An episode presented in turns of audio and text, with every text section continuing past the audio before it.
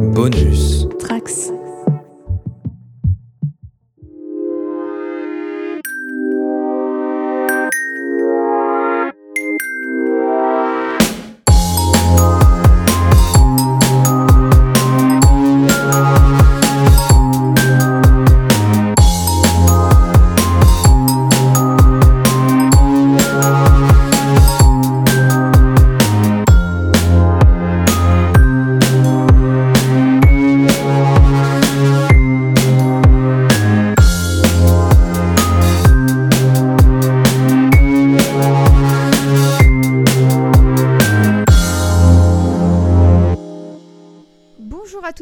Tous et bienvenue dans le Lemon Adaptation Club, le podcast consacré aux adaptations en tout genre. Je suis ravie de vous retrouver aujourd'hui avec Virgin Suicides, le deuxième film de Sofia Coppola, adapté du premier roman de Jeffrey Eugenides qui s'intitule également Virgin Suicides et dont l'apparition date de 1993, ce qui ne nous rajeunit pas. Et avec moi aujourd'hui pour en parler, deux invités de qualité. La première, c'est sa première fois dans le lac et je suis ravie de l'accueillir, c'est Alexane. Comment ça va? Ça va très bien, bonjour. Alors, donc Alexane, tu es euh, un petit peu dans le milieu artistique, euh, on a vu ça un peu en off. Quel est un peu ton rapport à Virgin Suicides? Mon rapport à Virgin Suicide, c'est que c'est un des premiers films de réalisatrice que j'ai vu, des romans qui a marqué mon adolescence, que j'ai découvert en parallèle. C'est un- une œuvre que j'ai dans la peau puisque je l'ai même tatouée. Pour moi, ça fait partie de ces œuvres qui sont comme des œuvres de philosophie, c'est-à-dire qu'on va les re- relire, on va les revoir chaque année et on va retrouver quelque chose de nouveau dedans. C'est une œuvre assez fondamentale pour moi et je pense pour beaucoup d'autres personnes euh, qui sont euh, non même ce genre, on va dire. Effectivement, je, je suis assez d'accord avec toi. Et donc, en notre compagnie à toutes les deux, on accueille également quelqu'un que vous aviez entendu au printemps dernier, euh, printemps dernier dans notre analyse croisée de euh, Bling Ring et Hustlers. C'est Théodore, comment ça va? Très bien, ravi d'être de retour dans cette super émission. Et je me souviens en plus que c'est quand on avait parlé justement pendant le podcast Analyse croisée que j'avais dit que je ferais Virgin Suicides et que tu t'es dit Oh, je vais y participer si Yes. la mémoire est bonne. C'est ça. Donc nous voilà, on y est, c'est Virgin Suicides. Euh, c'est quoi un peu ton, ton rapport à, à l'œuvre de, de à ce film et à ce bouquin? Le film, j'ai dû le découvrir euh, un peu plus âgé, je pense que. Pas à l'adolescence en tout cas, euh, parce que j'évitais un peu les films euh, qui me faisaient bader. Et. euh, Enfin. pas vraiment. En vrai, en terminale, j'étais fan de euh, American Beauty. Donc, dans le genre aussi, euh, film sur le suburb très intéressant, peut-être on, on en parlera en ouverture. Euh, Ouais. Mais euh, ce Virgin Suicide, je l'ai découvert peut-être trop tard. Mais euh, il y avait quelque chose, et c'est vraiment mon Sofia Coppola préféré, euh, peut-être même le seul que j'aime autant, même s'il y en a d'autres pour lesquels j'ai de l'affection, c'est vraiment un, un de mes films préférés, même pas de Sofia Coppola aussi. Euh, c'est euh, le bouquin. C'est pas mon préféré de Jeffrey Eugen- Eugenides, mais quand je l'ai lu, ça m'a euh, éclairé pas mal de choses et c'est marrant parce que je l'avais lu dans un format que j'avais lancé sur le site mademoiselle.com à l'époque où je rédigeais un peu dessus, euh, qui était justement une comparaison du livre et de l'adaptation. Donc c'était à cette occasion que j'avais lu le bouquin et que euh, j'avais été assez renversé par ma rencontre avec ce style hyper sec et factuel de Eugenides et que j'avais trouvé ça bah, hyper intéressant en fait. Voilà. Ouais, et ben je suis immensément d'accord avec toi. Et donc on rappelle que Théodore, tu es vidéaste, auteur et thésard. Yes. Euh, Peut-être pas dans l'ordre dans lequel je l'ai dit, mais en tout cas, les, les trois mots sont là euh, pour euh, décrire tes activités. Exactement. Donc c'est donc avec nos deux invités qu'on va donc parler évidemment du livre de Jeffrey Eugenides, son premier roman sorti en 1993, et ensuite on parlera du film de Sofia Coppola, son deuxième film, sorti en 1999 et qui aura été un, coup d'éclat euh, dans le cinéma euh, américain indépendant de la fin des années 90, c'est le moins que l'on puisse dire. Donc on va commencer avec le roman donc de Jeffrey Eugenides. Donc qui est ce monsieur Jeffrey? Eh bien c'est tout simplement un auteur américain qui est né en 1960 dans le Michigan, euh, qui a écrit assez peu de romans, aussi pas mal de nouvelles et en fait il a écrit donc son premier roman à 33 ans et c'est donc Virgin Suicides euh, qui, est sorti donc en, en 93. Et donc euh, voilà, Jeffrey Eugenides a aussi reçu le prix Pulitzer pour son deuxième roman sorti en 2003 et qui s'appelle donc Middlesex et dont je pense euh, Théodore tu pourras peut-être un petit peu nous en parler. Mais en tous les cas, ça reste un auteur quand même assez reconnu et pour vous dire à quel point euh, même dans les milieux un petit peu académiques universitaires, il est reconnu, c'est que j'ai souvent étudié des extraits de, Middlesex notamment euh, même en cours d'anglais. Et euh, j'ai le souvenir que, je ne sais plus si c'était au bac ou dans un autre exercice, mais euh, on avait dû étudier un extrait de Jeffrey Eugenides. Du coup, vu que c'était à l'époque où je découvrais le roman et le film John Size, bah, j'étais toute contente de dire à mes copines que je connaissais pour une fois un auteur anglais dont on parlait en cours d'anglais. Et ça, c'était pas forcément le cas tout le temps. J'ai une première question à vous poser concernant Jeffrey Eugenides. Vous avez lu quoi de lui exactement, vous deux? Est-ce que Alexandre, tu veux commencer? Euh, oui, je veux bien. Alors, j'ai lu forcément Virgin Suicide. Euh, euh, j'ai eu l'occasion de lire la moitié de Middlesex parce que Middlesex, c'est quand même un gros morceau. Il contient presque plusieurs romans en un parce que c'est c'est une lignée. Ouais, donc c'est vraiment un, un roman multiple, on va dire. Et aussi son recueil de nouvelles qui est sorti il y a quelques années, je crois, c'est Des raisons de se plaindre. Et euh, ce, que je trouve important aussi euh, dans son œuvre, c'est le rapport qu'il entretient avec euh, l'immigration enfin, familiale, parce qu'il est d'origine grecque. La Grèce reparaît beaucoup dans, son, œuvre.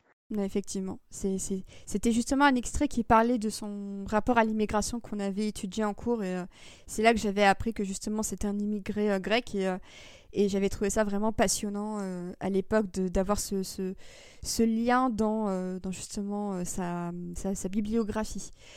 Théodore, du coup, toi, tu as lu quoi de Eugénie à part Virgin Suicides? Bah, du coup, moi, j'ai juste lu Middlesex à part Virgin Suicide. Middlesex que j'ai adoré. C'est aussi genre un de mes romans préférés, je pense, ever. Il est incroyable, très riche, très généreux. Et je sais pas, est-ce que je peux dire un mot sur ce texte ou ce sera pour plus tard Oui, bien sûr. Ah non, non, tu peux, tu peux déjà parler de Middlesex. Ça peut déjà introduire un peu euh, le, contexte de l'auteur euh, du, du, bouquin. Hein. Bah, en plus du thème euh, de la Grèce, parce qu'on a donc une famille grèce qui euh, dont on commence à parler, euh, les, les, les, les, débuts, c'est début du XXe siècle. Au final, on traverse euh, tout un siècle à travers cette famille qui immigre aux États-Unis, qui est dans des circonstances assez particulières, en plus avec des origines presque mythologiques, incestueuses, qui vont amener à la naissance d'un personnage intersexe qui va être le héros et le narrateur de l'histoire. Et donc il y a ce rapport au genre aussi qu'on avait dans Virgin Suicide, où on a des héroïnes bah, prisonnières de leur genre, euh, avec un personnage euh, intersexe qui refuse la mutilation, qui refuse euh, de se plier à des normes sociétales, ce que finalement on se rend compte en découvrant toute sa famille, même s'il y a des manques de communication et tout ça, sa famille a toujours fait. Et je crois qu'il n'emploie pas le mot intersexe, mais euh, il, le décrit, euh, en fait, c'est un vécu de, personnes intersexes, intersexes transgenres, du coup, parce qu'il y a une transition aussi. Donc il y a euh, toute une exploration du genre qui est très très intéressante, avec d'autres personnages secondaires d'ailleurs. Et il y a un rapport à la mort qui, est, qui me hante, en fait. Il y a un passage du roman où une camarade du héros meurt, et c'est écrit d'une façon si brutale, réaliste que j'y ai pensé mais pendant des mois et c'est exactement ce qu'on retrouve aussi dans euh, Virgin Suicide. C'est pas larmoyant, c'est pas du tout dans l'émotionnel, c'est justement la froideur qui euh, coupe avec tout ce qu'il y a de si vivant, de si... Euh, il a une narration qui est pas hyper sentimentale, mais en même temps, il met en place des personnages tellement tangibles et tellement bah, vivants, attachants et tout ça, que cette mort qui frappe comme ça est hyper glaçante, quoi. Et, et ouais, je trouve ça très très marquant dans son, dans son écriture. Voilà. Donc euh, j'adore ce roman, je le recommande. Moi, je l'ai lu, euh, il, est, assez gros, mais je l'ai lu très rapidement parce que j'étais vraiment happée dans cette histoire familiale euh, passionnante, Et à tout ce que Alexandre et, Théodore viennent de vous dire, je vous recommande aussi le roman du mariage littéralement, euh, et qui raconte euh, des histoires d'amour assez contrariées euh, et qui met pas mal en exergue les, difficultés de l'exercice conjugal, du mariage, de qu'est-ce que ça signifie. vous n'allez pas forcément en sortir hyper heureux parce que idée s'il écrit pas forcément des bouquins très heureux, je pense que vous l'aurez compris, mais en tout cas ça reste un exercice très intéressant. par contre, pareil que Middlesex, c'est quand même un assez gros pavé et je pense qu'en fait, Virgin Suicide, c'est peut-être son roman son premier roman est son roman le plus court, parce que c'est vrai que les, autres, ses autres œuvres sont quand même, on s'approche plus du pavé que que de la petite, que du petit carré qu'on peut acheter parce que là j'ai l'édition de points de Virgin Suicides qui est vraiment très très facile à transporter, c'est pas Middlesex ou, ou le roman du mariage. Et si vous entendez un chat miauler, c'est le mien parce qu'il a décidé d'être casse-pied, donc ne vous inquiétez pas, je ne le à pas, c'est juste qu'il fait son chien. Voilà. Donc, pour parler plus précisément de Virgin Suicides, donc premier roman et d'ores et déjà premier coup d'éclat. Euh, est-ce que euh, l'un ou l'une d'entre vous se sent de raconter en quelques lignes l'histoire de Virgin Suicides euh, aux gens qui ne seraient pas forcément familiers avec, avec l'histoire de Eugénie Virgin Suicides, c'est une enquête euh, a posteriori, ou disons plutôt le rappel a posteriori d'événements euh, terribles qui sont survenus dans une petite banlieue américaine. Banlieue américaine qu'on retrouve aussi euh, avec son regard très très sarcastique dans Middlesex, qui est du coup la mort de euh, cinq jeunes filles euh, à travers du coup un groupe de jeunes garçons indistincts au moment des événements, qui sont devenus des hommes, qui se rappellent des événements autour de ces jeunes filles mystérieuses qu'ils observaient de chez eux. Donc ils reviennent sur ce qui s'est passé à l'époque, un petit peu avant leur mort, et essaient de faire sens de tout ça, même si au final le livre, comme le film, nous laisse à notre interprétation. Très bien résumé. C'est vraiment très très bien résumé, il euh, n'y a, pas à dire. Donc on plonge dans le quotidien des cinq sœurs Lisbonne en, euh, en 1970 dans la banlieue de Détroit. Donc euh, un contexte, un contexte politique assez important, mine de rien, quand on sait l'importance qu'a eu Détroit aux États-Unis avant d'être abandonné euh, suite aux nombreuses crises euh, industrielles que qu'ont traversé euh, les États-Unis. Donc on fait effectivement la connaissance des cinq sœurs Lisbonne, donc Cecilia, Thérèse, Marie, Bonnie et Lux, qui vivent dans un environnement somme toute assez toxique avec une mère extrêmement stricte et, et, dévouée à la religion, Tandis que le père, lui, est plus obsédé par euh, ses maquettes d'avion et ses cours de maths plutôt que par ses filles ou même par sa femme, euh, si, on peut dire. Et effectivement, comme l'a dit Théodore, on sait d'ores et déjà, et c'est même indiqué, hein, on peut le dire dans le titre du, livre, on sait comment ça va se terminer, mais le tout est de savoir pourquoi et de savoir aussi si on peut, tant, tant, tant qu'il est possible de l'être, est-ce qu'on peut répondre à cette question pourquoi l'ont-elles fait? Et c'est vrai que c'est un roman qui est quand même assez, euh, assez déstabilisant et qui, qui montre aussi euh, la mort à un âge assez jeune, puisque moi je me souviens euh, qu'en lisant La mort de Cécilia, j'ai quand même été frappée à nouveau par la jeunesse finalement de, de, ces jeunes filles. Est-ce que vous aussi, le, fait qu'on parle quand même d'héroïnes assez jeunes, ça vous a frappé un peu dans, dans le récit? Alors oui, c'est assez, frappant parce que, euh, comme le dit le médecin, euh, elles, arrivent à un âge très jeune. Enfin, Cécilia, en tout cas, sa tentative de suicide, c'est un âge très jeune et on n'est pas censé connaître les, difficultés de la vie. Et euh, c'est aussi quelque chose de très apprend parce qu'on se rend compte que l'adolescence qu'on dépeint comme les plus belles années de la vie peut être aussi des années extrêmement dures. Et aujourd'hui, on a un peu plus de recul sur la difficulté aussi que représente cette période de la vie. Oui, complètement.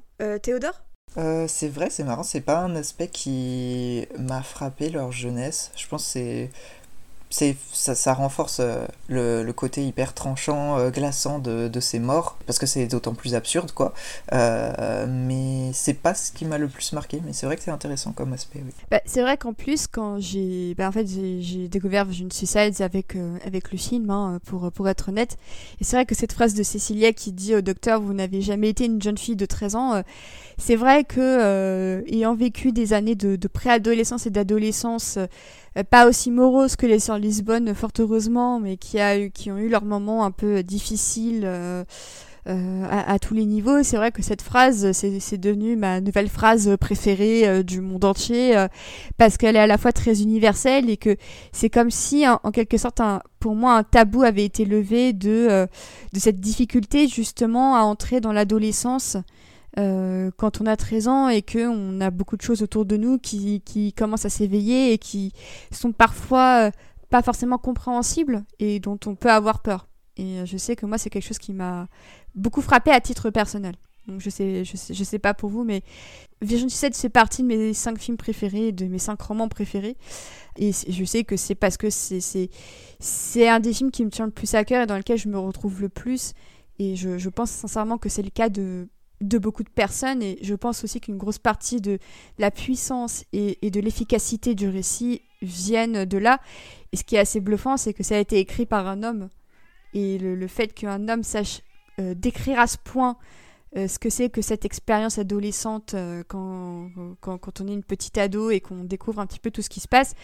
J'étais vraiment bluffée, moi. C'est vrai qu'en termes de, gaze, en fait, de regard, je suis très surprise de, me dire que c'est un, roman écrit par un homme. Il y a des garçons qui, racontent ça, sont, épris des jeunes filles. Il, il, les dépeigne avec un certain respect, une certaine adoration qui, euh, est vraiment assez, euh, assez peu commune. Et puis pour rebondir sur l'anecdote des 13 ans, moi je, trouve que cette, phrase euh, très, très dure, très froide de Cécilia me fait toujours écho. Alors ce serait beaucoup plus joyeux, mais dans le film La Boom par exemple, le personnage de Sophie Marceau claque la porte et euh, son père dit mais qu'est-ce qu'elle a? Et sa mère répond elle a 13 ans. Ça, c'est ce qui est quelque chose que Cécilia ne semble pas destinée encore à faire. C'est ces fameux passages où elle lit son, où les garçons lisent son journal intime et qui disent mais tu peux consacrer combien de pages à des arbres morts euh, et à effectivement un aspect, une vibe très euh, dreamy euh, où, où les, les, souvenirs se mélangent un peu aux rêves et on, a des doutes sur, euh, sur ce qu'elle écrit elle-même, parce que ce qu'elle raconte, c'est pas tant un journal des rêves qu'un journal de ses souvenirs, et euh, c'est une dimension hyper fascinante aussi. Euh, Cécilia, on la voit très peu, mais honnêtement, pour moi, son, son, son impact sur l'œuvre est vraiment colossal, et, et c'est peut-être ma préférée des, des cinq, en fait. Et j'allais justement vous poser la question, est-ce que vous, vous avez une petite chouchoute parmi les cinq sœurs Lisbonne? Je crois que j'en ai une, mais je sais plus son nom. Je crois que c'est l'aînée, celle qui est la plus intellectuelle. Euh... Ça a toujours été. C'est Thérèse, c'est elle la plus grande. Et c'est vrai que j'aime beaucoup. Elle, elle, a une présence un peu en mode euh, je, un peu énigmatique, mais qui regarde les choses avec beaucoup d'autodérision et qui et dont tu sens qu'elle a un peu une supériorité intellectuelle sur euh, tous les gens à qui elle parle. Et je trouve que c'est assez bien, euh, assez bien fichu. Toi, Théodore, c'est Thérèse. Moi, c'est Cécilia et Alexane. Euh, moi, c'est Lux. Et je trouve que euh, c'est un personnage qui a une sexualité précoce. C'est un personnage qui a quelque chose d'un peu hyper sexuel alors que c'est encore une enfant. C'est un personnage qui, dont on comprend les failles, enfin, on devine des failles et euh, qui est jamais non plus diabolisé, qui, qui reste toujours un personnage pour lequel on aura de l'empathie. Et je trouve que c'est vraiment intéressant de voir ça. En tout cas, à l'adolescence, quand j'ai découvert ça, c'était l'époque où il y avait beaucoup de slut shaming. Bon, c'est toujours le cas. Hein. C'est un personnage qui brise un certain tabou parce que là, on, rentre dans, dans de l'intime, dans de l'empathie. Oui, c'est vrai que c'est à la fois la queen du lycée parce qu'elle devient reine du lycée dans, dans euh, la, fin du deuxième, euh, la fin du deuxième tiers du film. Et en même temps, euh, bah, elle est quand même très, très discrète et c'est surtout sa réputation envers les garçons qui semble la, la, faire connaître. Et au final, bah, même les garçons eux-mêmes ne la connaissent pas. C'est-à-dire que c'est à la fois celle qui a le prénom peut-être le plus lumineux, hein, littéralement euh, Lux, et qui en même temps a peut-être la part la plus obscure euh, euh, en matière de comment est-ce qu'on la connaît, est-ce qu'on la connaît vraiment, et, et j'aime beaucoup ce, ce, contraste, et c'est vrai que c'est peut-être l'un des personnages les, les, les, plus intéressants effectivement de l'œuvre, je suis assez d'accord. Donc le, le, effectivement, le, bouquin commence, on va dire, avec une tentative de suicide de Cecilia, qui malheureusement, au cours d'une fête donnée euh, un peu en son honneur euh, avec ses sœurs, euh, réussit malheureusement à se, à se suicider. Et le fait est que cet événement va donc bouleverser la vie des sœurs Lisbonne, qui vont devoir retourner au lycée et affronter le regard parfois perplexe et parfois plein d'incompréhension de leurs camarades. Et puis, de fil en aiguille, un bal du lycée plus tard, eh bien, elles finissent toutes malheureusement enfermées chez elles par leur propre mère qui refuse de les voir sortir, ce qui va donner lieu malheureusement à l'événement qui donnera son nom au titre du livre. Euh, ce n'est pas une histoire vraie, si, j'ai bien compris. Euh, et c'est ça qui fait que c'est aussi assez spectaculaire, c'est que Jeffrey Eugenides est allé chercher cette idée quand même assez loin parce que honnêtement, vous me dites, je vais inventer une histoire sur cinq sœurs qui se suicident. Je pense que pour moi, même encore pour moi, c'est encore trop obscur d'aller sur ces terrains-là et, j'avoue que je suis assez impressionnée que pour un premier roman, il aille s'aventurer sur des thèmes aussi, aussi difficiles. J'aimerais bien avoir votre avis là-dessus. Ah, je trouve qu'il y a quelque chose de très... ça fait cliché évidemment, mais grec euh, dans la notion euh, de... Euh, il l'interroge en fait, mais il y a quelque chose de, du fatum, de, de, quelque chose qui est destiné, qui est écrit dès le début, du cycle qui se reproduit, de violences familiales qui se reproduisent, de, ou même de choses familiales dont on on, ne sait pas en fait, mais qui sont déjà là dès le début et qui amènent à cet événement. La, Grèce, euh, enfin la, mythologie grecque et spécifiquement les tragédies grecques ont beaucoup influencé euh, la façon dont on interprète la famille dans la euh, psychanalyse. Et donc les deux mêlés en fait avec ces deux influences-là, je trouve, amènent à ce qui se passe dans cette fratrie au final avec un drame dont les graines sont plantées dès le début, même sans doute remonte à avant. En fait, je trouve qu'on a tout ça, sans doute parce que j'ai aussi le recul, euh, le, fait que j'ai lu Middlesex où c'est exactement euh, ces thèmes-là qui reviennent, que je me dis qu'il y a cette thématique-là qui, a peut-être euh, trait à, ses origines, à son histoire familiale. C'est marrant parce que moi j'avais entendu la version qui s'était inspirée d'un fait divers alors où c'était sœurs qui avaient prévu faire ça mais qui ne l'avaient pas fait. J'ai jamais réussi à trouver plus de sources sur cette, sur cette histoire donc c'est peut-être qu'une rumeur autour de l'œuvre. Mais ça me rappelle aussi, alors c'est idiot aussi, hein, c'est des références, mais je me rappelle des, des, euh, téléfilms qu'on avait beaucoup avec les pactes de grossesse. Toute une classe, enfin au moins sept adolescentes qui faisaient le pacte d'avoir euh, un enfant à 16 ans. Et, euh, et c'était aussi quelque chose d'un petit peu, toujours un peu étrange, c'était comment des jeunes filles pouvaient aller contre leurs intérêts des fois collectivement et deviner ce qui se passait dans leur tête à chaque fois et essayer de faire le, ben, le chemin, pourquoi on arrive là. Ça me dit quelque chose, c'est un film dont tu parles Alexandre, c'était pas un film français euh... Je crois qu'il y en a eu beaucoup en fait, c'était une série de téléfilms, il y en a eu plusieurs, ça devait s'appeler Le Pacte des grossesses et il y en a eu d'autres. On revenait à cette idée aussi de jeunes filles euh, dont on savait rien qui avaient fait un choix collectif qui était intrigant pour tout le monde et qui allait contre totalement ben, leurs intérêts, l'intérêt de leurs proches qui avait quelque chose d'autodestructeur aussi.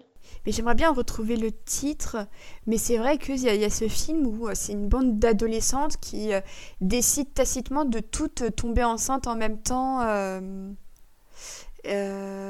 ça s'appelle 17 filles. Ouais, ça s'appelle 17 filles. donc c'est réalisé par Delphine et Muriel Coulin. Et c'est sorti en 2010. Et euh, c'était passé à Cannes en 2011. Donc, euh, donc euh, ceci me dit quelque chose. Et c'est vrai que c'était très très bizarre. Et il y avait vraiment une vibe effectivement un peu à la Virgin Suicide où tacitement tu as un accord entre, entre des, des, groupes d'adolescentes pour faire des, des, des, pas des happenings si je puis dire, mais euh, faire des actes assez spectaculaires pour justement un peu euh, euh, re, redécider de à qui appartient leur corps. Et en l'occurrence, bah, dans Virgin Suicide, bah, leur corps leur appartient et non pas à leur mère, ni, ni à Dieu, ni à quiconque. Et dans 17 filles, bah, il n'appartient pas à leurs parents, il n'appartient pas aux garçons avec, le, avec lesquels elles ont couché. Et, effectivement, c'est vrai que c'est très intéressant de, voir ce type de dynamique. Et il y a quelque chose de toujours très mystérieux parce que tu as l'impression que c'est un cerveau collectif qui décide de tout et que toi, tu, tu n'arriveras jamais forcément à percer ce mystère. Et euh, c'est quelque chose que j'apprécie énormément, effectivement. Euh, donc euh, le livre donc, de, de Jeffrey Eugenides est quand même plutôt bien reçu à l'époque par, par la critique. et je voulais savoir si vous, il y avait un passage en particulier du livre qui vous avait peut-être plus marqué, euh, par rapport au film qui l'aurait peut-être un peu moins bien adapté Est-ce que vous, il y a un passage en particulier qui euh, vous a frappé lors de votre lecture? Je pense que ce qui n'a pas pu se transposer euh, dans le film à cause de la collusion en fait du style de Coppola et de Eugenides, c'est vraiment le côté hyper sec de la narration.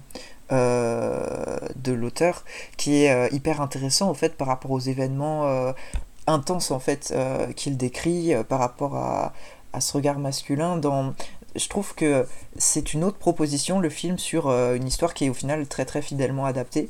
Mais cette proposition est très intéressante a beaucoup de valeur aussi. Enfin je l'ai dit c'est un film que j'aime beaucoup beaucoup. Mais c'est bah, de toute façon une adaptation c'est aussi une petite trahison. Et elle a trahi le côté très très sec euh, très très euh, factuel très très euh, froid du roman qui apporte quelque chose qui est très précieux je trouve en en faisant quelque chose de beaucoup plus ésotérique et juvénile et ésotérique quoi. Enfin en fait c'est une esthétique de jeune fille mais qui est c'est tellement rare de voir ça au ciné en fait et tellement rare de voir ça valorisé. C'est un skyblock de gamine avec des blingy ce film et c'est génial. Euh, mais c'est pas ce qu'a fait, c'était pas la proposition du livre, mais euh, les deux ont une immense valeur, je trouve. Euh, moi, pour le coup, ce qui, ce qui me marque et qui n'est pas vraiment présent dans le, dans le film, c'est un rapport au choc des cultures qui est un sous-texte. Parce qu'il y a toujours des cultures un peu différentes, notamment, notamment une, femme grecque qui va parler à un moment, qui va donner son avis sur ce qui se passe et qui va, on va dire, réimplanter du, rationnel dans, dans le récit. Il y, a, aussi le rapport avec le premier euh, personnage euh, masculin dont on va nous parler, qui est lui aussi un immigré, qui vient avec quelque chose de différent. Et ce qui est intéressant aussi, c'est que donc ça, c'est un peu euh, mis en sous-texte. Enfin, c'est plutôt retiré du, du, film. Et pareil, il y a la fascination que Cecilia a pour ce, personnage-là, qui, qui disparaît aussi, enfin, qui, qui est amené, mais qui n'est pas creusé, alors que dans le roman, on comprend très bien que c'est ça tourne à l'obsession, qui lui permet d'avoir une quelque chose de différent, c'est-à-dire que Cécilia, dans le film, elle est presque désintéressée des garçons dans cette société très traditionnelle, très genrée, très binaire. Le, rapport justement à, même à la, à la ville de Détroit, que je trouve peut-être plus exploré dans, euh, le roman, où on te fait clairement comprendre que c'est ça commence déjà à être un petit peu la merde avec la Sunbelt. Euh, t'as aussi tout ce rapport au fait que t'as des certaines familles grecques qui viennent s'installer dans le quartier et qu'elles apportent aussi bah, leurs croyances et un petit peu leur philosophie avec euh, cette dame qui voit des mauvais présages un peu partout, euh, bah, qui renvoie aussi évidemment bah, aux origines de, de Eugénides. Et, euh, et c'est vrai que c'est toute cette dimension un petit peu de suburb, on la retrouve beaucoup au, début du film, je trouve, quand, euh, juste avant qu'elle rentre en, classe, et à partir du moment où euh, tu retournes au lycée, ça, disparaît un petit peu. Là où ça disparaît jamais totalement euh, du, du, livre, parce que bah, il a toujours très très conscience de l'environnement dans, dans, lequel elles sont. Euh, et, on sent que c'est aussi un peu l'aspect lycée qui a intéressé euh, Sofia Coppola et ce qui est aussi euh, tout à fait valable, hein, honnêtement. C'est, vraiment une interprétation qui se voit aussi. Mais c'est pour ça que toutes les scènes de description de la banlieue, du fait qu'elle commence un petit peu à, être décrépie aussi. attendez, juste deux secondes. Bon, oui, putain Stop Vraiment désolé, il n'arrête pas d'être chiant, là il a commencé, pas la bonne heure. Donc oui, tout, tout, tout ce rapport à, cette banlieue un petit peu défraîchie en fin de vie euh, et tous ces arbres morts aussi, toutes ces natures un peu mortes finalement euh, autour d'elle, c'est ça aussi que je trouve qu'on arrive très bien à comprendre dans, euh, dans, le, dans, le, dans le livre et peut-être un peu moins dans le film. Mais honnêtement, je chipote un petit peu parce que pour le reste, ça reste quand même une adaptation, je trouve, assez, assez fidèle et qui a quand même pas mal compris l'essence de, ce que voulait dire Eugénie Et par contre, c'est vrai que je trouve que le style fait que euh, parfois ça s'attarde pas assez sur certaines scènes, là où euh, Sofia Coppola prend peut-être un peu plus son temps. Je sais pas ce que vous en pensez, mais elle, elle prend peut-être un peu plus son temps pour raconter certains développements euh, plus importants. Les deux propositions se valent, je trouve. et pour le coup, je trouve que le film aussi, il y a quand même dans le film beaucoup cette présence, cette importance des arbres jusqu'à la fin avec cette espèce de fête toxique. Euh. Ouais, euh, quelle horreur cette fête. ouais. Mais euh, non, j'avais trouvé que c'était assez bien retranscrit visuellement. Bah écoutez, je pense qu'on a dit pas mal de choses sur le roman. Est-ce qu'il y a quelque chose que vous vouliez ajouter avant qu'on passe à la grosse partie sur le film de Sofia Coppola? Bah, il y a une petite chose qui me semble importante à relever, c'est que le roman parle quand même des archétypes de la société américaine moyenne, on va dire. C'est vraiment une anecdote que je trouve croustillante, c'est qu'il est très empreint il y a une partie sur la mafia italo-américaine, des films de Francis Ford Coppola qui ont euh, placé les bases de ce que c'était ce que c'était le mythe de la mafia italo-américaine. Et je trouve ça très, enfin, très audacieux. En tout cas, c'est un, choix très affirmé de Sofia Coppola de ne pas du tout en parler. Il porte son nom, j'adore mon père, j'ai joué dans les films de mon père qui parlent de ce sujet, je n'en parlerai pas, je, je, le retire de mes films. Après, je peux la comprendre quand on voit les réactions par rapport à sa scène dans Le Parrain 3 où elle s'est faite euh, dégommer euh, façon Mario Cotillard dans The Dark Knight Rises. Euh, et, et c'est des critiques qui avaient pas mal affecté elle et, et Francis Ford. Donc, je peux à la limite comprendre que sans forcément renier cette partie-là de, sa culture et de ce qu'elle est, je peux comprendre que euh, c'était son deuxième film, je peux comprendre qu'elle ait voulu un peu s'affirmer dans sa veine et, pas forcément d'ores déjà chercher à aller euh, sur les traces de son père. Moi, ce qui me fait juste beaucoup rire dans le film, c'est ce fameux moment où on te dit qu'il y a cet immigré euh, que tu devines italien qui se balade avec son pantalon pas de def, qui marche comme si euh, c'était le roi du disco et qui savait, qui. Moi, ce personnage me fait mourir de rire à chaque fois au début, euh, au début du film. Et je sais pas, j'ai l'impression qu'elle faisait un peu ressortir un côté un petit peu jeune macho italien dans les années 70 du coup. Mais c'est vrai que c'est encore une fois une question de choix euh, et en soi, ça m'a pas dérangé non plus. Euh, c'est comme si Steven Spielberg avait euh, consenti à utiliser Jurassic Park dans Ready Player One, alors que bah, il, a juste décidé de changer, de partir sur Shining, parce qu'il n'avait pas forcément envie de, de s'auto-référencer. Et je pense que dans les deux cas, ça reste des, choix plutôt audacieux et qui n'impactent en rien le, le, contenu de leurs œuvres respectives. Donc, donc voilà. C'est bien de le dire. Donc on va passer à la partie sur Sofia Coppola.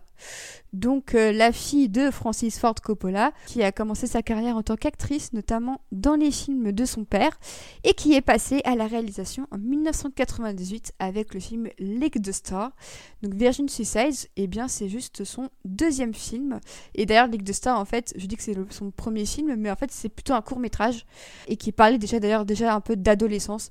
Donc euh, c'était déjà une thématique qui lui tenait à cœur et euh, on peut dire que Vision Suicide est un petit peu un prolongement assez euh, naturel des thématiques de son premier court métrage. Donc Vision Suicide est son premier long métrage qui est probablement l'un de ses plus salués à égalité j'ai envie de dire avec Lost in Translation qui est sorti en 2003. du coup je voulais savoir un peu votre avis vous sur la carrière de Sofia Coppola. Est-ce que en enlevant un petit peu Virgin Suicides et un petit peu The Bling Ring pour Théodore, est-ce que vous avez un, avis euh, assez complet sur sa filmographie? Est-ce que c'est une réalisatrice que vous appréciez? Ou est-ce que Virgin Suicides, c'est un peu l'exception euh, de sa filmo? Perso, c'est l'exception. ah bah, voilà, comme quoi. Je J'aime pas du tout ce qu'elle fait, sinon euh, je trouve que... Qu'est-ce que j'ai vu? J'ai vu Lost in Translation, pour lequel j'ai une petite tendresse, mais plus ça va, plus il m'agace.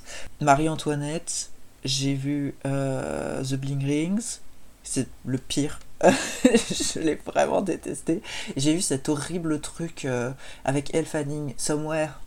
Quelle angoisse. Euh, les deux, mais franchement, je pense que j'ai encore plus détesté The Bling Rings. Marie-Antoinette, c'était passable. Et Lost in Translation, j'ai une tendresse pour lui, mais il m'agace. De plus en plus, je trouve que ces films sont de jolis objets qui ne disent rien, qui sont creux, vides et qui puent son privilège en fait. Je pense qu'elle avait des choses à dire et qu'elle a tout dit avec Virgin Suicides, hélas, qu'elle a pas évolué depuis et qu'elle a été surtout très très bien soutenue par le livre qui est extraordinaire. Donc euh, le reste, euh, j'ai rien de très très bon à en dire. C'est une jeune fille riche qui se fait chier et qui en parle en long, en large et en travers dans des films, à travers des avatars, qui sont des actrices blondes, diaphanes et hyper normées. Euh, ce sont des bonnes actrices, je ne dis pas le contraire. Je salue la performance de tous les gens qui bossent sur ces très jolis films, chiants comme la pluie et creux, mais euh, ce n'est pas mon cinéma et je n'ai pas envie que le cinéma... Euh, enfin, pour moi, c'est tellement bourgeois et chiant. Enfin, je sais, ça, m'énerve. Bon.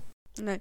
Euh, est-ce que tu seras aussi sévère avec Sofia Coppola que l'a été euh, Théodore ah, Non, je vais pas être aussi sévère, même si c'est les films de quelqu'un qui peut se permettre de réaliser des films à 27 ans, qui a apparemment pas été totalement réglo sur certains tournages au niveau des paiements, quelque chose comme ça. Il y a eu beaucoup de, choses pas terribles. Euh, aussi, je crois qu'il y a eu un personnage noir qui a été effacé d'un des films, mm. enfin, que ce soit polémique et scandaleux. Mais euh, je trouve, alors j'ai quand même une sympathie pour elle parce que c'est la première euh, réalisatrice dont j'ai entendu parler, qui m'a donné ma voix parce que j'ai fait des études de cinéma par la suite. J'ai bon, Virgin Suicide a été une énorme euh, révélation. J'ai beaucoup aimé euh, Marie-Antoinette, même si évidemment il a ses lenteurs, il a ses défauts. Et c'est aussi un film sur, bon, bah, il n'y a pas pu le privilégier, je pense, à un moment que Marie-Antoinette, peut-être pas comme elle a fini, mais sur sa vie. je n'ai pas vu Les Proies et je n'ai pas vu son dernier film qui est sorti sur Netflix, je crois, avec. Alors, alors, c'est euh, On the Rocks, euh, qui est. Bah, je crois que c'était un film Apple que N24 a, a, financé et a sorti sur Apple TV. Et donc avec Rashida Jones et, et avec Bill Murray. Et j'ai envie de dire que ce n'est pas le pire film de sa filmographie. Donc je pense pas, Théodore, que ça te réconciliera avec, avec Sofia Coppola. Mais j'ai envie de dire que pour une fois, l'héroïne n'est ni blonde ni diaphane et qu'en plus elle n'est pas adolescente, c'est-à-dire que c'est une adulte mais qui vit sa crise de la quarantaine. Donc euh, est-ce qu'il est possible d'y voir une projection de d'elle euh, euh, et de sa crise de la quarantaine? Je ne sais pas. Mais en tout cas, c'est plus un peu dans la veine de Lost in Translation que dans la veine de The Bing Ring. Donc je l'ai vu en début d'année, je vous avoue que c'est pas le film du siècle. ça c'est clairement pas un film qui va réconcilier quiconque avec Sofia Coppola. Mais j'ai pas passé un, mauvais moment devant. Et en plus, dedans, il y a Jessica Henwick qui joue une lesbienne et euh, qui a cette énergie absolument incroyable. Et j'ai vraiment bien, bien kiffé euh, son, petit rôle à elle. Donc, euh, donc voilà, si vous voulez vous laisser tenter. c'est sur Apple, Apple, je sais plus si ça s'appelle ça Apple Plus ou Apple TV Plus. Je, je, je, ils m'emmerdent avec leurs titres. Je comprends plus rien. Il y a des plus partout. Mais quoi qu'il en soit, c'est pas son pire. Euh, et, sans forcément avoir envie de sauter à pieds joints dans la suite. Euh, au moins, euh, si sa carrière se termine sur ça, c'est pas le pire film de sa film. Je l'ai pas vu, je regarderai peut-être un jour. Je comprends aussi ce que disait Théodore avec l'espèce de fétiche sur les, les filles blondes et diaphanes. En plus, Sofia Coppola n'est ni blonde ni diaphane. Elle est, c'est la fille d'un immigré italien qui, porte très bien sur, sur elle, c'est une immigrée italienne. Et ça, je, trouve toujours un petit peu euh, presque comme une trahison de ne pas avoir mis à l'honneur aussi euh, des, visages un peu plus méditerranéens. En plus, c'est bon, bah, même parlait de, de, Méditerranée dans ses œuvres. On voit pas plus dans Virgin Suicide. euh, mais bon, j'ai toujours une tendresse parce qu'il y a ce, ce retour à, à un peu le Bon, l'ennui dont, peut se permettre, euh, dont peuvent se permettre les, personnes privilégiées, forcément, mais euh, quelque chose de, l'ordre un peu de la, vulnérabilité, de, la quête de sens dans sa vie. J'avais vu The Bling Ring qui m'avait un petit peu agacé, mais. Un peu. J'avoue qu'il y a toujours des petits apports en termes de, modernité que j'aime beaucoup, avec euh, les morceaux de, rock qui viennent un peu ponctuer.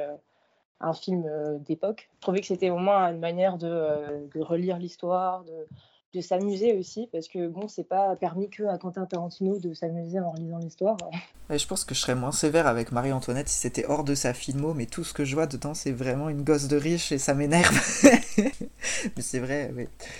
Pourquoi les têtes couronnées? Mais je me demande si moi, je, me demande si parfois elle a pas un peu aussi conscience de ce paradoxe et que justement elle, elle, saute pas dedans à, pieds joints. Parce que je, je pense qu'elle sait d'où elle vient elle sait son privilège, hein, et clairement elle l'utilise pour faire des films, hein, que, qui sont de qualité assez variable, hein, et ça, euh, clairement, euh, chacun et chacune se, se, fera son avis sur sa filmo.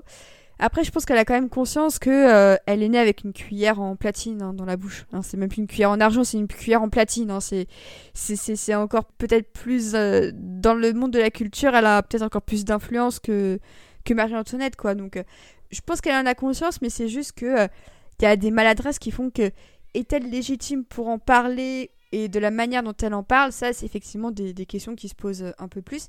Mais c'est vrai qu'on on, peut se dire qu'en fait, Virgin Suicides et sa banlieue euh, et son, ses, suburbs un petit peu euh, modestes, où les grandes maisons sont en fin de compte quand même un petit peu petites pour héberger euh, cette personne, bah, en fait, c'est peut-être son film où elle est le plus à, à hauteur d'adolescente, mais qui viennent d'un milieu modeste.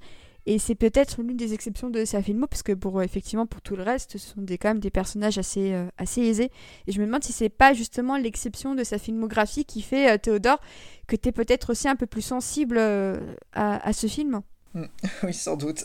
c'est un, fait tragique dans la vie de, la famille Coppola, mais je sais que un de ses frères est décédé à l'âge de 14-15 ans aussi. et il y a ce rapport au décès, au deuil du, ben, du frère, de la sœur qui, qui revient dedans et qui qui est traité aussi avec quelque chose bah, de très personnel. Et on comprend aussi peut-être l'intérêt de ce film, en tout cas à réaliser et à voir sur ce, cet aspect-là, traiter de la mort, la mort d'un adolescent, la mort d'un enfant. Oui, complètement. C'est bah, une, tragédie qui a vraiment bouleversé effectivement la, famille Coppola. Et je pense aussi que c'est assez évident que Virgin Suicides, qui, parle du, décès de, de quelqu'un un peu dans la fleur de l'âge, euh, c'est clairement quelque chose qui, qui a cœur à, à ce que Coppola euh, fille puisse l'adresser dans, dans, ses œuvres. Ça me semble assez évident. Et puis, pour aller un peu plus loin dans la famille Coppola, puisqu'il n'y a pas que Sofia qui fait du cinéma, euh, le, premier film de Jack Coppola qui s'appelle euh, Palo Alto et que j'ai détesté là pour le coup. Euh, je pense que le ressenti de, de Théodore sur Sophia, moi je l'ai pour Jack Coppola, même si j'ai envie de voir son deuxième film avec Andrew Garfield qui joue un, un youtubeur blond façon Jake et Logan Paul.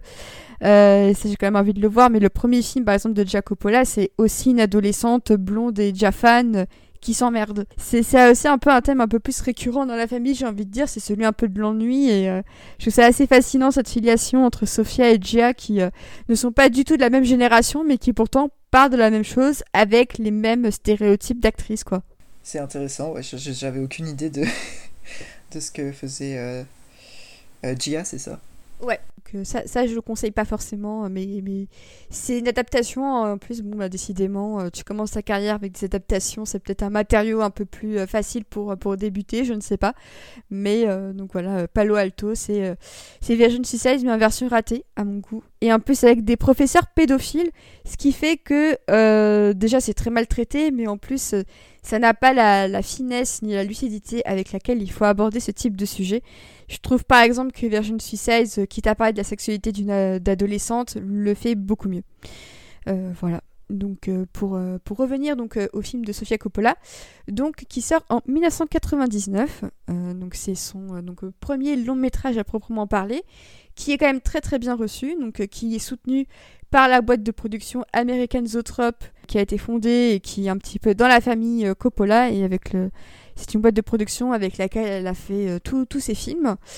Et donc le film est quand même une assez forte déflagration et euh, récolte un très très bel accueil et est un peu une rampe de lancement pour elle pour la suite de sa carrière. Et c'est vrai que pour, euh, je pense que pour nous trois ici, si vous nous écoutez, on, va vous dire la même chose, c'est que c'est à peu près son meilleur film. Et je voulais savoir à quel âge vous aviez vu le film, histoire que je sache un peu dans quel état d'esprit vous l'avez découvert? Parce que pour l'avoir vu à 15 ans, je sais que si j'avais découvert à 18-19 ans, je pense que mon ressenti aurait été extrêmement différent de si euh, j'avais découvert à un autre moment. Euh, moi, je l'ai découvert à 14-15 ans. J'ai une connexion très forte avec parce que je viens d'un milieu aussi euh, pas très favorisé, une maison qui est un petit peu trop petite pour les gens qui sont dedans, catholique aussi, donc il y avait beaucoup de, choses qui, correspondaient. Quand je l'ai vu à cette époque-là, j'avais vraiment une projection très forte dans les personnages. heureusement que c'était écrit au passé, c'est une histoire qui date des années 70, en tout cas.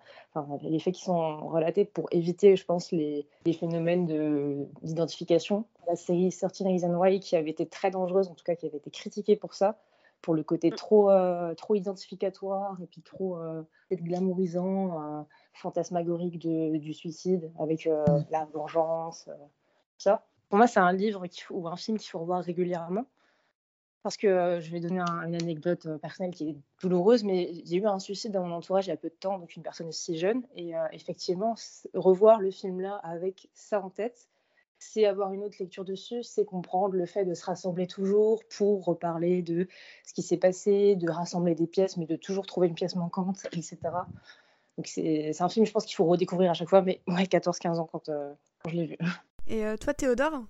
Euh, Comme je l'ai dit, je l'ai découvert quelque part trop tard. je devais être un peu plus âgé que 20 ans, genre 21-22, quelque chose comme ça. J'ai lu le livre après. Euh, pas très longtemps après, genre un ou deux ans après. Euh, et euh, oui, je, je, je, pense qu'il m'aurait plus durablement marqué si je l'avais vu plus jeune, parce que j'avais été complètement fasciné par.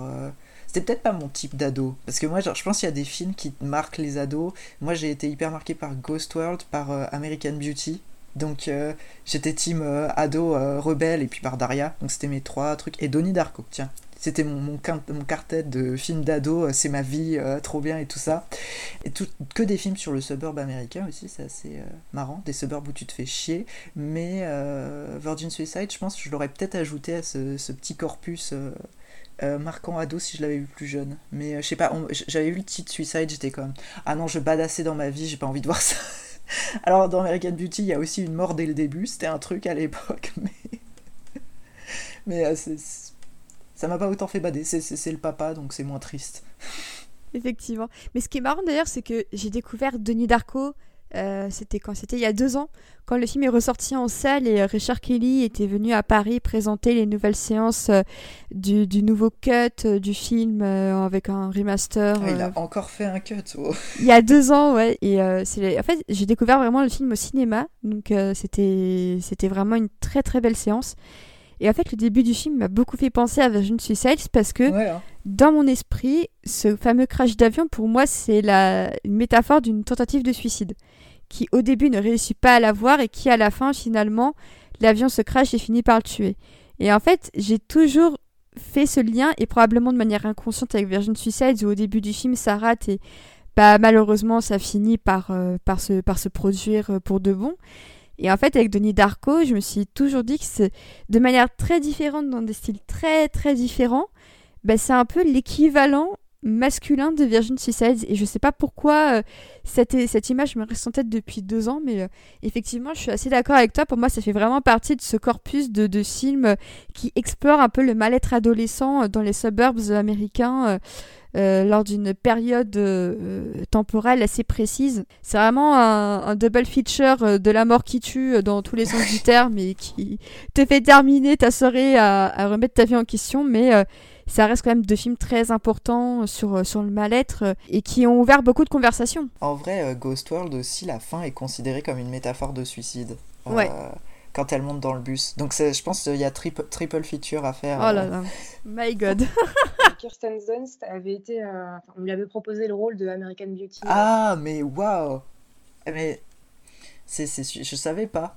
Mais oui, tout est en lien. C'est vraiment toute une époque, hein, ce suburb déprimant euh, exploré dans le cinéma américain, un peu indie, un peu. Euh, Et ce qui est super intéressant, c'est que tous les films dont on parle, c'est vraiment en fait la, même décennie. Quasiment, hein, c'est dans un mouchoir de poche. Donc je sais pas si c'est la, fin des années, euh, des années 90, au début des années 2000, avec une nouvelle ère.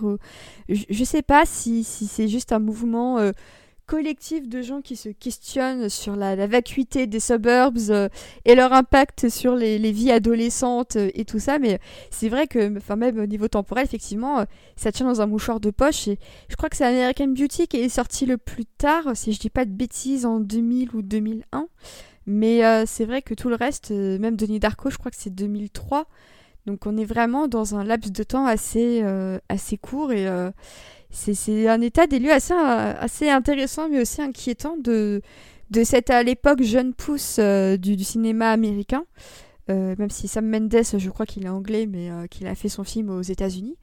Mais effectivement, il y a quelque chose de très intéressant dans tout ce corpus. Donc, si vous aimez la joie de vivre, voilà, regardez ces films, mais à petite dose. C'est tout ce que j'ai à te dire. Et donc, bah, si, chers auditeurs, vous avez encore plus de films à nous faire découvrir qui nous filent la pêche comme ça, euh, n'hésitez pas en commentaire à nous enfiler. Je pense qu'on sera, on sera ravis de tous, euh, de tous les découvrir.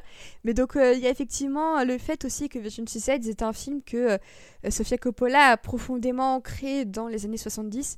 Je trouve que c'est peut-être un des aspects les plus réussis du film, c'est que esthétiquement, que ce soit dans les, dans les costumes, dans les choix vestimentaires, dans les choix musicaux, dans les décors, c'est vraiment un des films que je trouve peut-être les plus à la fois euh, très euh, fantasmés et en même temps les plus réalistes euh, sur l'époque où tout n'était pas forcément si beau que ça et où en fait bah, c'était plutôt c'était plutôt marron comme époque c'est, aussi ce cliché que des gens avaient relevé sur les années 80, 80 où tu disais dans les séries tout est fluo et dans la réalité tout est marron et orange et beige et c'était extrêmement moche. Et je trouve justement que, euh, et, j'ai envie d'avoir votre avis là-dessus, que Coppola a réussi à capter quelque chose un peu de la mocheté de l'époque, mais qu'elle a réussi à rendre ça extrêmement esthétique. Et je te sens rire, Théodore, donc c'est toi qui vas commencer. ah bah je sais pas, le travail de la lumière, comme on l'a déjà souligné, est extraordinaire. Euh, c'est euh, les, filles, elles débarquent à chaque fois, on dirait un groupe de fées, elles ont un halo derrière, il y a des ralentis, il y a des moments hyper glamourisés avec, comment il s'appelle Trent, ça, le gars, il arrive, euh, c'est euh, un teen movie qui débarque, un teen movie, plutôt drôle, quoi. C'est, euh, il est esthétiquement, il y a un gros travail sur sur le, rêve, la fantaisie du quotidien, en fait, tout. et c'est ça, c'est l'extrême laideur de, de la mocheté du suburb orangeâtre, marronasse, avec ses lumières dorées, angéliques Et, puis la, les protagonistes, c'est toutes des très jolies jeunes filles aussi qu'elle a castées. Ah oui, ça c'est ça c'est sûr. Euh, Alexandre, toi, le, travail sur la reconstitution un peu des 70s, est-ce que c'est quelque chose aussi qui, t'a frappé dans ton évaluation du film? Euh, Ouais, vraiment. Bah, déjà, comme je le disais, je trouve que c'est intéressant en termes de recul pour, pour l'identification.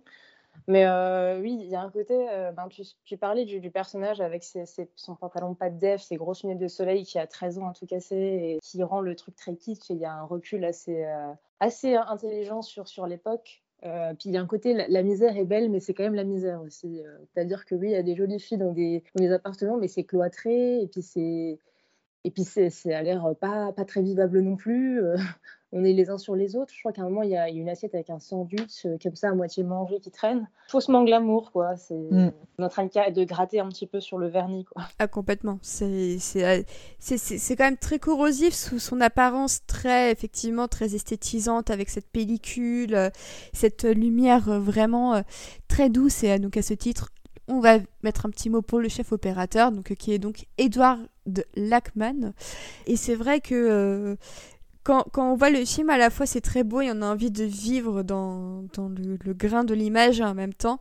Je trouve que quand, quand Sofia Coppola veut faire passer un message sur c'est un endroit hyper sale, c'est hyper délabré, elles vivent toutes au même endroit, est-ce que c'est quand même pas un peu douteux niveau hygiène de vie, niveau propreté? Je trouve que le message arrive assez bien à passer et qu'elle fait pas l'impasse sur euh, la, la, la, toxicité de la chose et sur la précarité finalement d'une famille qui ne vit que sur un seul salaire pour euh, cinq filles et, euh, et, et, deux parents, ce qui est quand même assez inconcevable euh, même à, l'époque, on sentait qu'ils avaient que deux, que trois chambres, euh, l'une réservée à Cecilia, l'autre pour les, les, quatre ados et la dernière pour euh, les parents. Et c'est vrai qu'il y a quelque chose d'assez qui, qui un peu le malaise quand, quand, tu rentres même dans la maison et dans les premières images, c'est la baignoire qui déborde d'eau parce que bah, Cecilia a tenté de, de se suicider dedans il y a quelque chose qui, qui la rend pas très belle cette maison en fait. Ça, ça, ça ressemble de plus en plus à une prison dont on sent que euh, même Cécilia dès le début tente de s'échapper euh, en, en, sautant par-dessus les barreaux quoi. Je me rappelle euh, d'un détail du livre euh, qui m'avait marqué, c'était vraiment le fait qu'au bout d'un moment, elle enfin, la maison devenait, euh, à l'image du quartier, en fait, marécageuse, euh, avec le linge partout, le côté un peu crade, le, renfermement sur soi-même, elles font que recevoir des trucs de l'extérieur.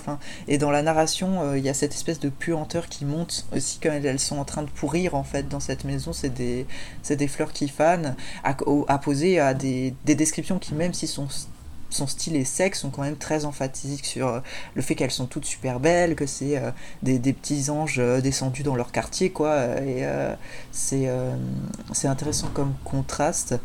Et je me rappelle par rapport à la laideur aussi d'une analyse qui avait été faite sur les l'abus maternel en fait avec le fait qu'il y ait cette espèce de truc que j'avais pas remarqué à mon premier visionnage dans le décor de chaussons ou alors de chaussons des, gamines qui sont, euh, quand elles étaient bébés, qui sont euh, en une espèce de sculpture de bronze, en fait, où tu vois les, chaussons de toutes les gamines, en, comme si elles avaient été euh, statufiées, en fait. elles, elles sont enfermées avec cet objet hyper kitsch et laid, en fait. Je sais pas si c'était un truc qui se faisait, où tu, tu prenais les chaussons de tes gamins, faisais une statue, en mode, oh, elles avaient des si petits pieds et tout.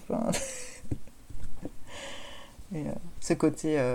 Enfin, c'est la mère castratrice dans toute sa splendeur aussi qu'on a avec ce personnage-là.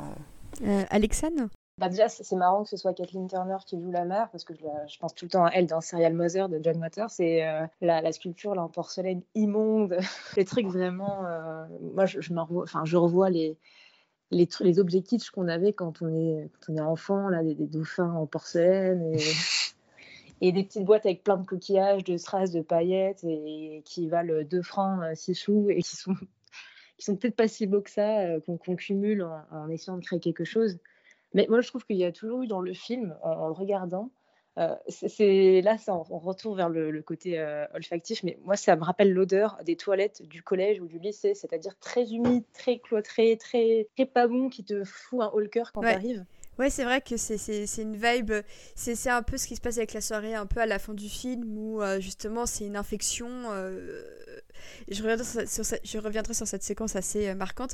Mais justement, en parlant de, Kathleen Turner, ce qui m'a fait, ce qui m'a fait tilter, c'est qu'il n'y a pas longtemps, j'ai découvert ce film de Francis Ford Coppola qui s'appelle Peggy Sue s'est mariée et dans lequel elle joue le premier rôle, donc elle joue la Peggy Sue euh, du film.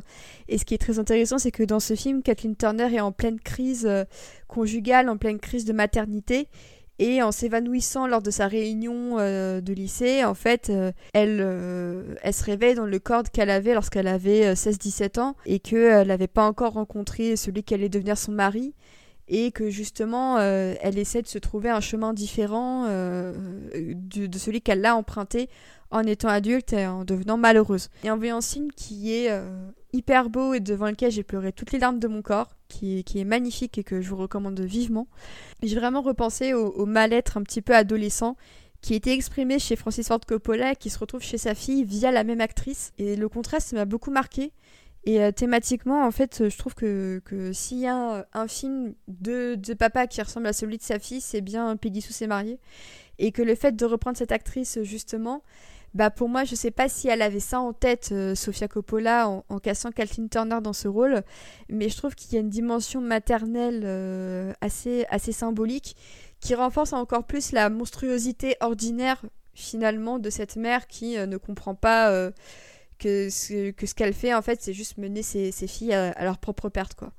Donc je sais pas si vous avez vu ce film, mais euh, en le revoyant, j'ai vraiment eu ce sentiment de, euh, de grosse vibe un petit peu Coppola euh, dans, le, dans le texte. Et si ça vous intéresse, c'est disponible chez Carlotta qui l'a ressorti il y a quelques mois en même temps que Jardin de Pierre, si je dis pas de bêtises.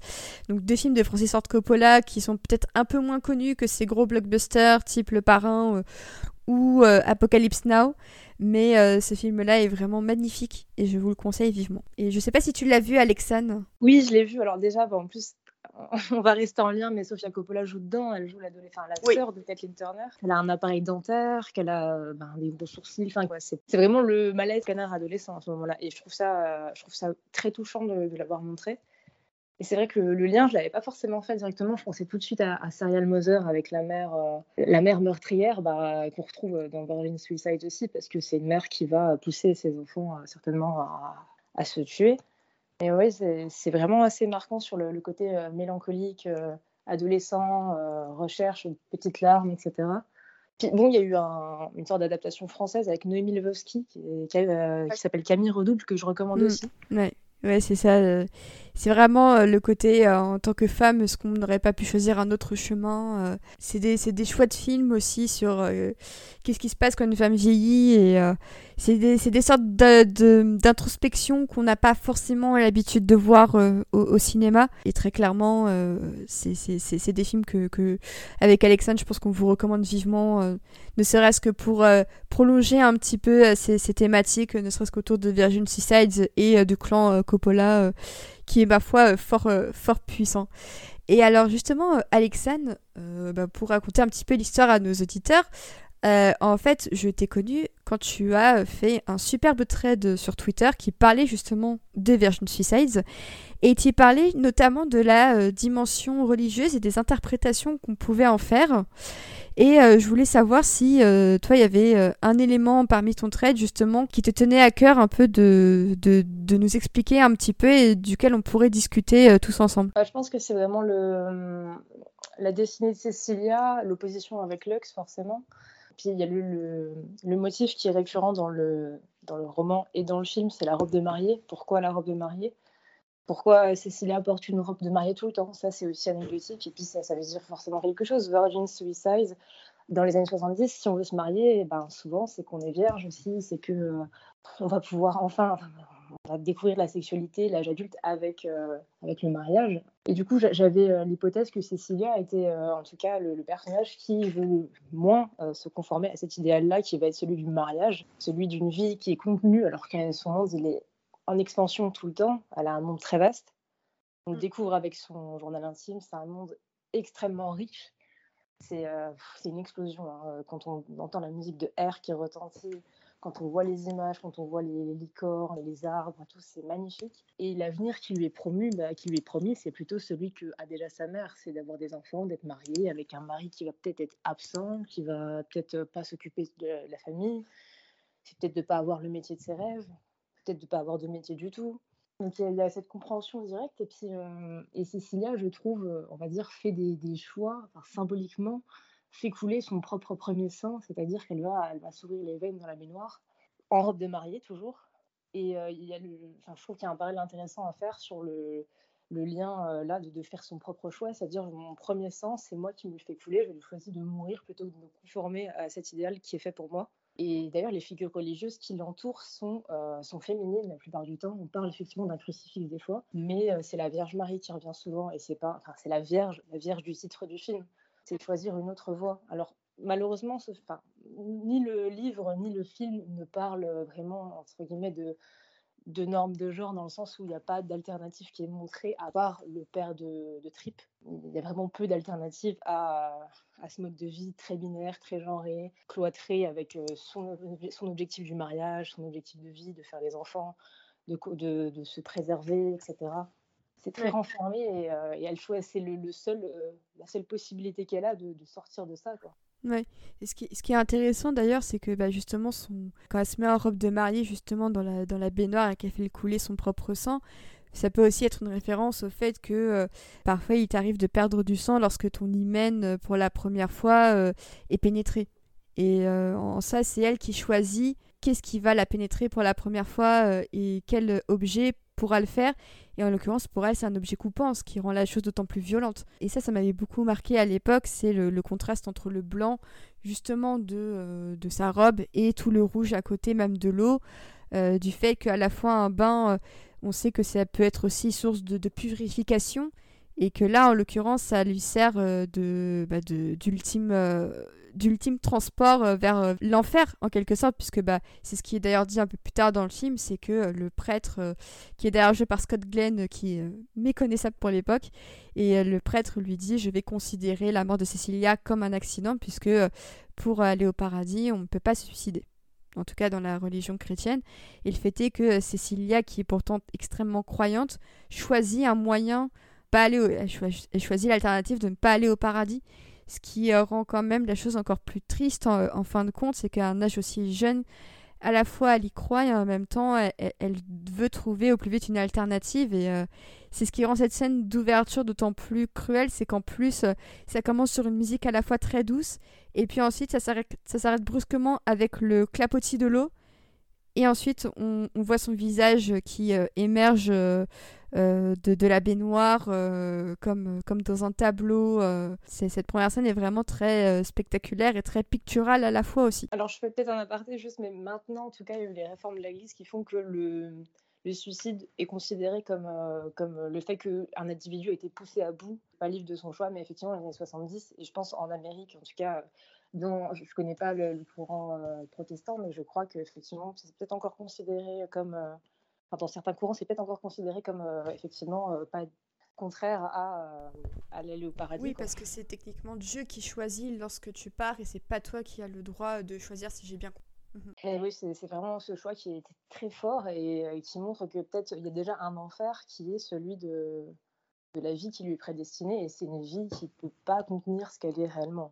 Et euh, ce qui est intéressant, c'est qu'en plus, c'est la seule fille Lisbonne qui a sa chambre à elle toute seule, qui est parsemée d'images bibliques comme si c'était sa petite église à elle et qu'elle en était un peu prisonnière en fin de compte parce qu'elle ne vit que dans ces bibelots-là. Et, euh, justement, bah, la fameuse carte ramassée euh, par terre, bah, c'est la carte avec une sente euh, dessus. Je ne sais plus laquelle c'est d'ailleurs. Alexandre, je ne sais plus si tu sais qui est sur euh, la fameuse image. Alors, je crois que c'est dans le, livre, il parle de, la Vierge Marie. Je ne suis pas sûre que ce soit le cas dans le film.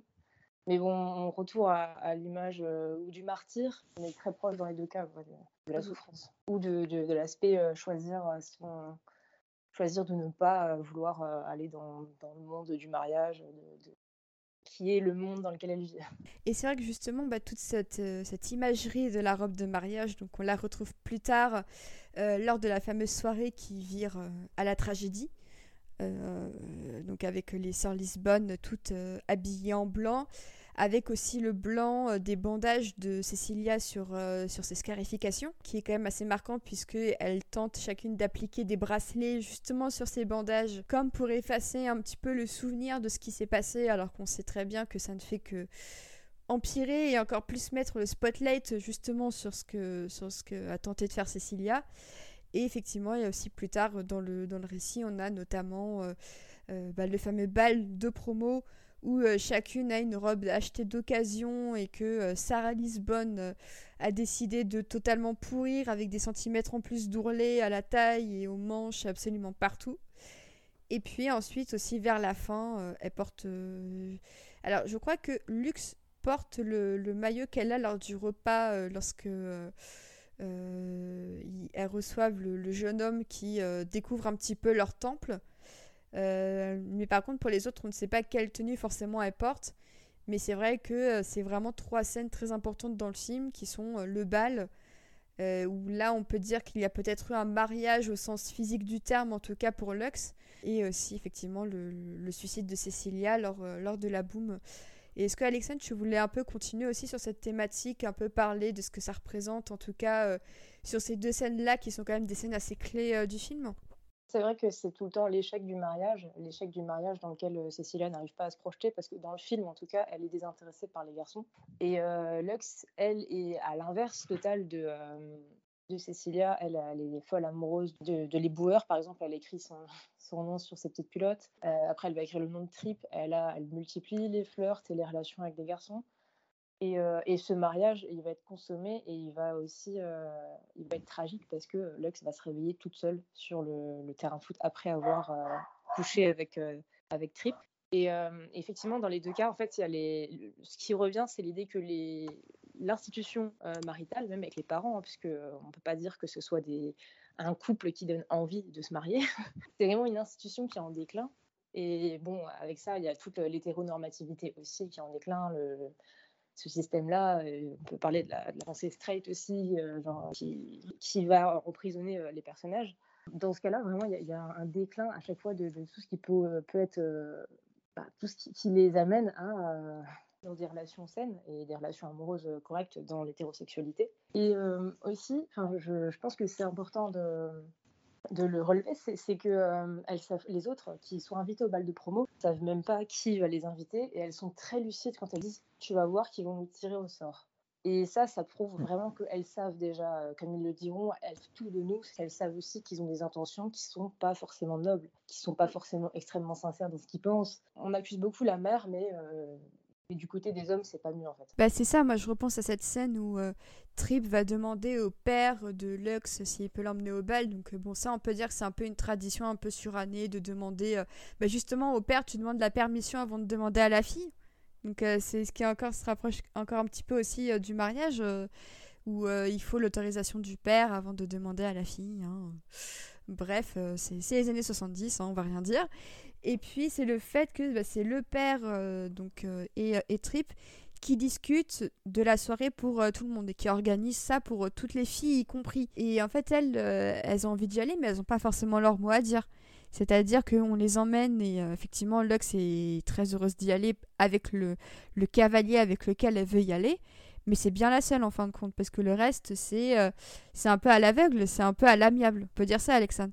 Oui, d'ailleurs, d'ailleurs, il y en a un qui a promis de la rappeler, qui, ne rappellera jamais. Je crois que c'était Thérèse. On est encore vraiment dans de la trahison, de la surtrahison, puis sur euh, le côté, euh, c'est nous qui, c'est nous qui gérons euh, ce qui se passe. C'est, ça reste un monde masculin où lui, il pose stratégiquement les bases, et ils établissent ce qui doit être fait ou pas. Et puis on a aussi cette métaphore un peu plus piquante où tous les garçons sortent des fleurs évidemment des fleurs pour les piquer au cœur en fait de, toutes ces filles et euh, il y a forcément ce petit moment où euh, bah, telle une, aiguille qui transperce un hymen et bien cette fois c'est une aiguille qui transperce une robe blanche et c'est vrai que je pense que tu peux pas faire plus explicite dans un film que de montrer à quel point euh, des femmes en robe blanche se font piquer par des fleurs provenant de la part de mecs. Je sais pas si c'est parce que j'ai un peu trop réfléchi et que bah, c'est quand même maintenant c'est quand même assez évident à comprendre ou pas, mais c'est vrai que ça fait quand même son petit effet. Et puis quand tu les vois qu'elle aussi, elle souffre un petit peu, qu'elle grimace un petit peu, on, sent que même le père à la fin est un peu embarrassé en fait. Et c'est ça qui me fait beaucoup rire dans cette séquence, c'est que même lui est gêné par ces démonstrations-là d'affection et même lui est gêné euh, d'en faire à sa femme devant tout le monde en mode euh, ah oui, je, oui, oui, enfin c'est ma femme. Hein, euh. bon, allez, salut tout le monde, qui, qui est pas du tout à l'aise et que c'est justement extrêmement chaste et, et c'est vrai que c'est très intéressant. Est-ce que Théodore, tu voulais un peu réagir justement sur tout cet aspect un petit peu quatre mariages et autant d'enterrements dans le dans le film? Euh, là, comme on en parle, ça me fait beaucoup penser à... Enfin, en fait, euh, j'aime ce récit, tout comme j'aime beaucoup de récits qui mettent en scène des fratries féminines. Euh, c'est genre un de mes bouquins préférés, c'est Les quatre filles du docteur March. J'aime aussi beaucoup Les sœurs Bennett d'Orgueil et Préjugés, Les quatre sœurs françaises de Malika Ferjouk. Dès qu'il y a une fratrie de meufs, je suis trop content. Et des histoires de famille en général, les histoires de fratrie, ça me parle.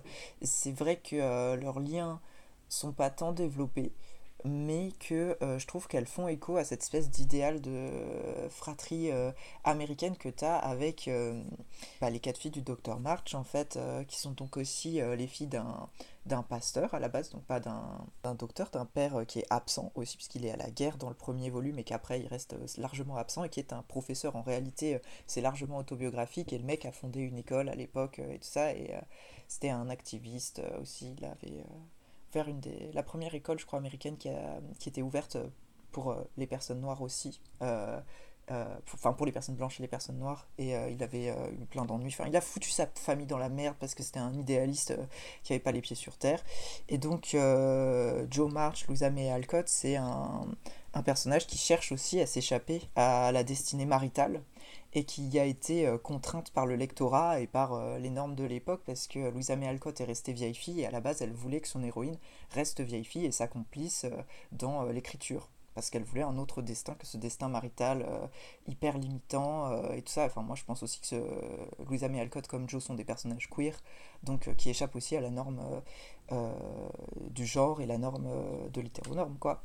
Et on a, enfin je trouve on a un petit peu tout aussi, si on les met en parallèle c'est intéressant parce qu'il y a aussi la une des jeunes sœurs qui meurt et au final elle se bah il y en a une qui meurt et les autres se marient en fait c'est soit l'un soit l'autre t'as pas d'autre destin pour une femme euh, et même si dans la vraie vie euh, Louisa May Alcott y a échappé euh, c'est soit l'un soit l'autre et ce qui est intéressant, c'est qu'on a le point de vue féminin là-dessus. Donc dans les suites, on voit bien que le mariage, c'est pas du tout idéal, que c'est la merde, que c'est horrible. Pauvre Meg. Euh, euh, March. Mais euh, ouais, je. D'ailleurs, le, film de. Euh, qu'elle s'appelle? Greta. Greta Gerwig est très très bon, très très belle proposition d'adaptation de ce roman. D'ailleurs, je recommande aussi. et je peux faire un lien parce qu'il y a Emma Watson qui joue dans The Bling Ring. Voilà, tout est lié. et il y a aussi une blonde diaphane. Pour le coup, je la trouve pas très bien castée, mais Saoirse Ronan qui joue Joe. Et euh, Kristen Dunst a joué Amy dans l'adaptation des années 90 de, euh, des quatre filles de Dr. March. Donc voilà. Par rapport à cette destinée mort ou mariage pour les femmes, il y a aussi euh, les quatre filles de Dr. March qui est beaucoup plus feel good pour le coup, hein, mais qui, si on le place dans le contexte de l'école, si dans le contexte de l'époque, et si on connaît la vraie vie de Louisa May Alcott qui n'était pas très riante et qui, et qui voulait en plus faire que son héroïne échappe au mariage, c'est tout de suite plus sinistre. clairement. Et puis il y a même eu ce film récent, euh, ce film turc qui s'appelle Mustang aussi, qui euh, parlait un petit peu de ça aussi. Hein.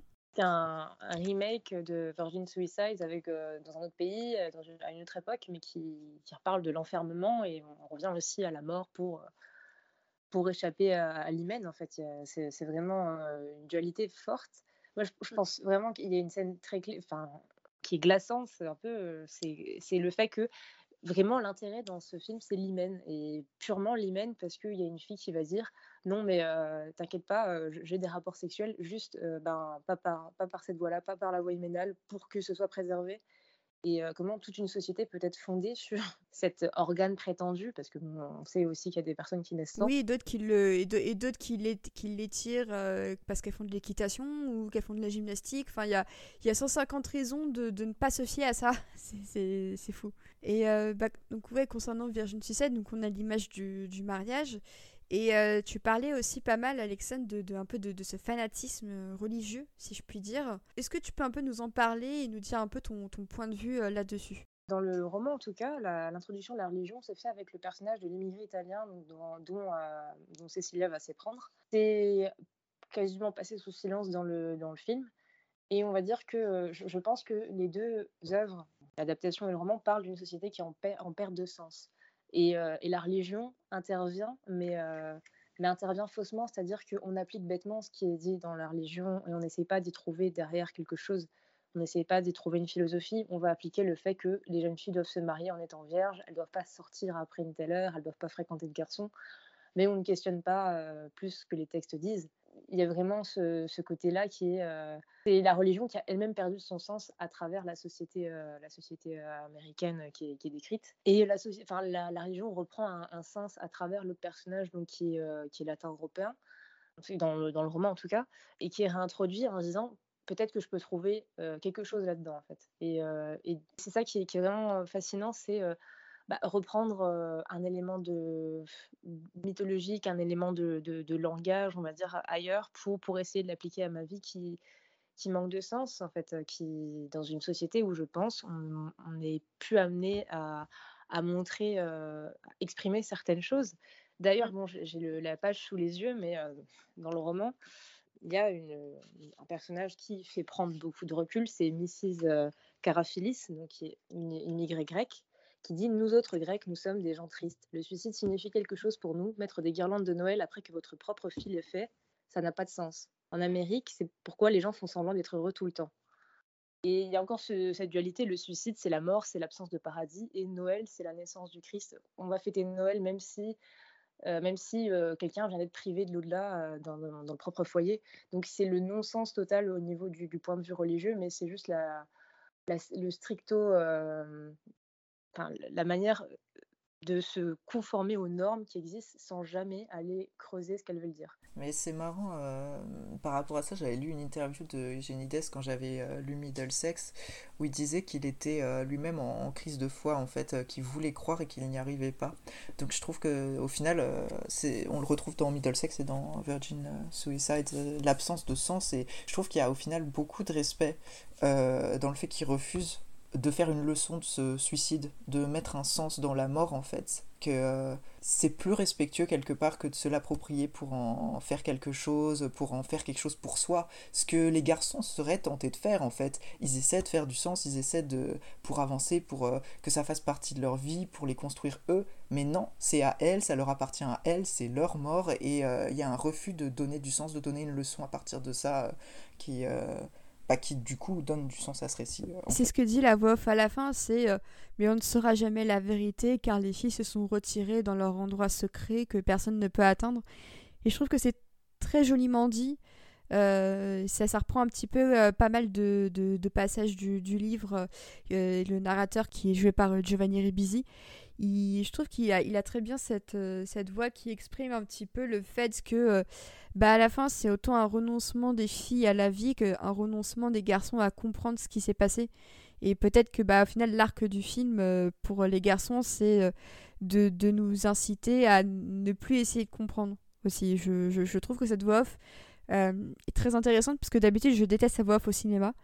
Sauf chez Martin Scorsese, et encore, qui a c'est une exception. Mais je trouve que cette voix off-là, en tout cas, elle permet de, de mettre des mots sur ce qu'on pourrait euh, pas réussir à mettre des mots dessus. C'est-à-dire que c'est déjà très dur de mettre des mots sur la mort. Euh, je, n'y arrive pas et je pense ne jamais y arriver. Et euh, le fait d'entendre cette voix qui dit à la fin on ne pourra pas comprendre, ça m'a aidé à, à moi me poser de questions.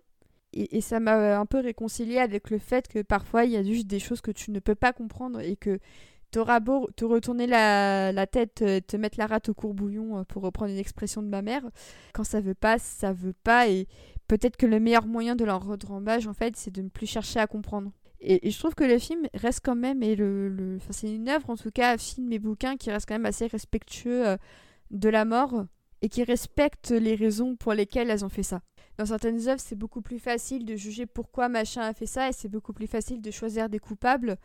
Et je pense notamment, effectivement, t'en parlais, Alexandre, à 13 Reasons Why, qui est pour moi une, une aberration, euh, tout, tout, simplement, euh, sur, euh, sur ces thématiques-là. Et, et, je trouve qu'au contraire, il y a une sorte de pudeur dans Virgin Suicides qui honore autant les morts que essaie de ne pas forcément enfoncer les vivants. Ce qui pourrait être très, très. parfois, ce qui est parfois très casse-gueule à faire. J'ai vraiment cette sensation d'apaisement quand, quand je vois ce film malgré tout.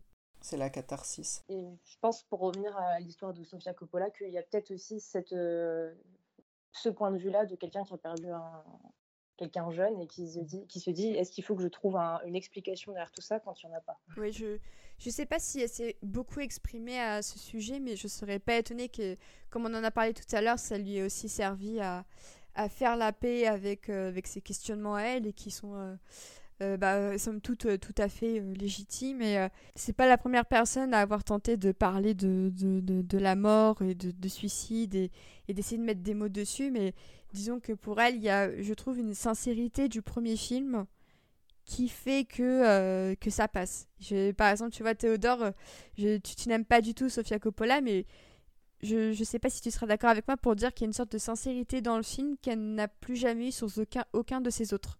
Il y a quelque chose de brut dedans. Euh, notamment dans enfin, le fait que quelquefois des séquences peuvent sembler moins bien articulées. Enfin, rien que l'espèce de clip show avec les licornes et tout ça, euh, c'est très juvénile, mais ça marche très très bien. Parce que ça met en valeur quelque chose, parce que ça évoque quelque chose et parce que c'est pas, ça n'a pas été vu aussi. Et justement, donc euh, petit point un peu, un peu musical avant de repartir sur les thématiques une petite pause musicale avec euh, la musique euh, bah, évidemment sublime du groupe R, aidée euh, notamment de Richard Beggs également.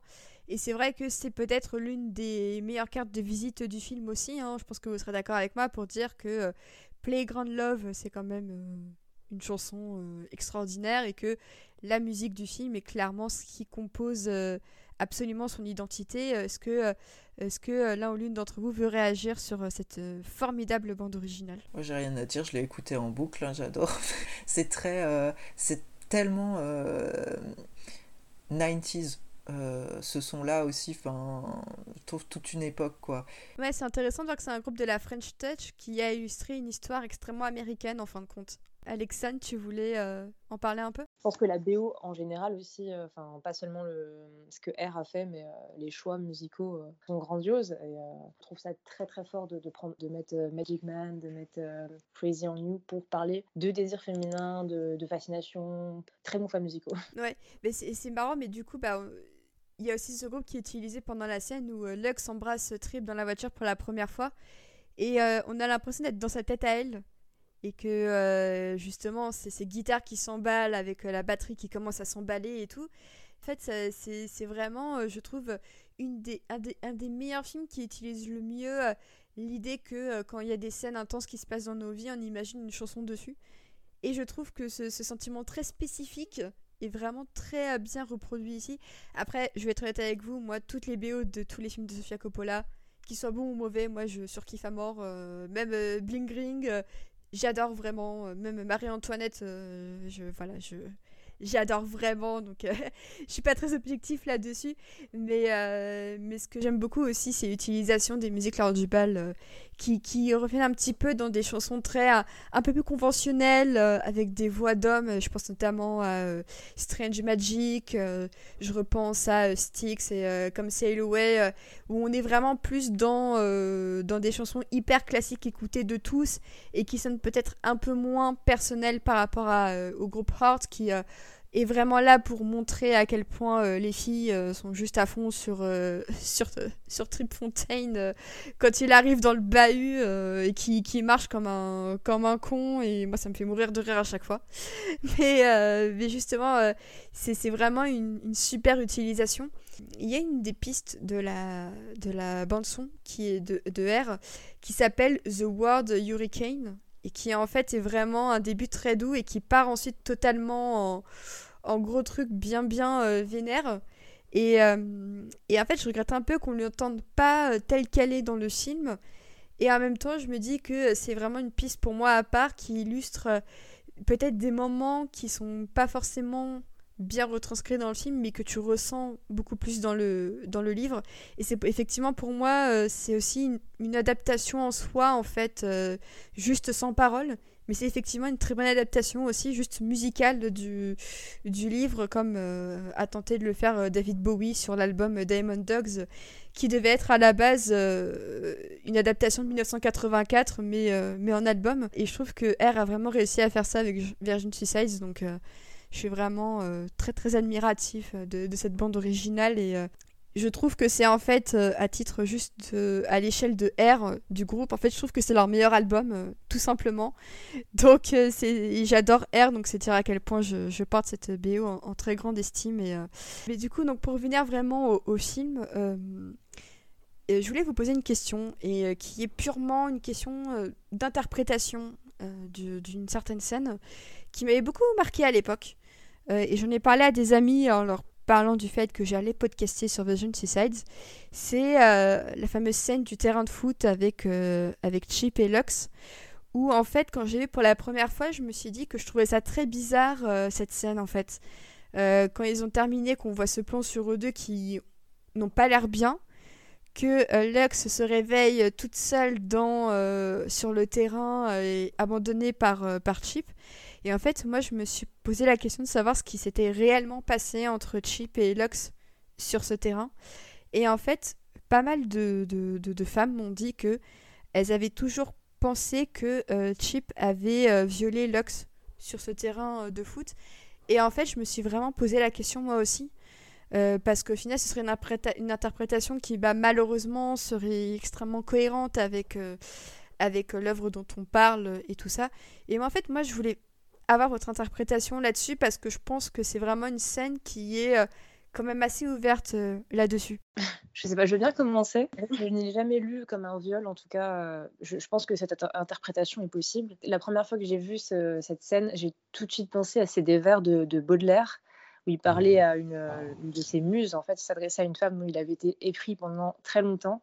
Et au moment où, effectivement, cette femme, on va dire, s'offre à lui, donc accepte d'avoir une relation avec lui, euh, le mystère, euh, tout, euh, tout, l'enjeu, tout le mystère tombe et il lui écrit Tu étais déesse, te voilà simplement femme. Et je, pense qu'il y a vraiment de ça, c'est-à-dire que pour moi, c'était des, tous les deux des, archétypes qui, devaient se rencontrer, mais, euh, mais en fait, il n'y a rien de plus. Une fois que ça s'est résolu, euh, est-ce qu'ils peuvent, euh, faire autre chose est-ce qu'ils peuvent faire autre chose? C'était l'enjeu, un peu comme dans le lauréat, l'enjeu du mariage, l'enjeu de. Et puis après, on entend Hello Darkness, My Old Friend qui revient. Bah, ça ne comble pas le vide qu'on a à l'intérieur de soi et notamment celui de, Trip qui a eu ce qu'il voulait. Hein. C'est vraiment un, garçon qui, joue, hein, qui, joue avec ce qu'il peut pas avoir, parce qu'il peut avoir toutes les filles du lycée, et une fois qu'il l'a, elle le désintéresse. Pour moi, c'est très, euh, très symptomatique et très réaliste de relations hétérosexuelles. une fois qu'on a découvert ce que c'était réellement euh, une femme, on va dire, une fois qu'on a découvert l'intimité d'une femme et qu'on doit euh, peut-être porter aussi le poids d'une relation, aller plus intensément dans ce qu'est l'individu en face de soi. Eh bien, on a bien envie. Euh, Théodore Je l'avais euh, plutôt lu comme ça, effectivement, comme euh, une espèce de déception. Enfin, comment dire? La première fois, c'est toujours nul à chier, mais je pense que c'est encore plus nul à chier quand t'es dans un couple je vais pas dire hétéro au sens large, je vais dire hétéronormé, euh, où il y a cette espèce de build-up mythologique sur euh, le, couple, sur le sexe euh, qui va aller de soi, qui va être merveilleux et tout ça, et bah forcément, bah en vrai c'est un peu nul quoi. C'est pas, c'est pas ouf s'il n'y a pas de, s'il n'y a pas une complicité, s'il n'y a pas autre chose que ce que ce désir mythologisé, en fait, euh, qu'est-ce qui se passe? Bah, une grosse déception, en fait. Euh, c'était un peu comme ça que je l'avais perçu euh, à l'époque où j'étais encore aussi, la première fois que je l'ai vu, très empêtré dans ma supposée hétérosexualité qui était tout aussi mythologique que l'hétérosexualité au sens large. Très bien. Ben, merci pour vos interprétations. Et c'est vrai que je pense qu'on peut le voir de plusieurs manières, mais c'est vrai que quand j'ai vu le, quand on voit le, le, ce plan où Lux se réveille, moi ça m'a brisé le cœur. Parce que euh, jusqu'au bout, même si on sait le titre du film, jusqu'au bout on a envie de croire au fait que bah, Trip avec lui, euh, c'est un autre homme. Enfin, le Trip avec elle, c'est un autre homme. Et euh, ce qui est marrant, c'est que même à chaque fois que je revois le film, leur histoire se forme, tu te dis, ça va mal finir, mais j'ai quand même ce pansement au cœur pour elle parce qu'elle avait l'air de tellement y croire. Et je sais pas si ça vous le fait à vous aussi, mais moi à chaque fois ça me rend trop triste pour elle. C'est sûr. Et puis surtout que euh, je pense que c'est un gros apprentissage pour elle parce que au début, on comprend qu'elle est éprise réellement des, garçons avec qui elle a des relations. On pense aux bah, les boueurs euh, sur lesquels elle, écrit euh, le nom, le prénom sur ses culottes, etc. Après Trip, il y a les cartes qu'elle envoie qui écrit Dis à Trip que c'est un con, que je l'ai oublié. Bon, c'est déjà évocateur d'un pincement au cœur, de quelque chose de, fort, vraiment de la rancœur.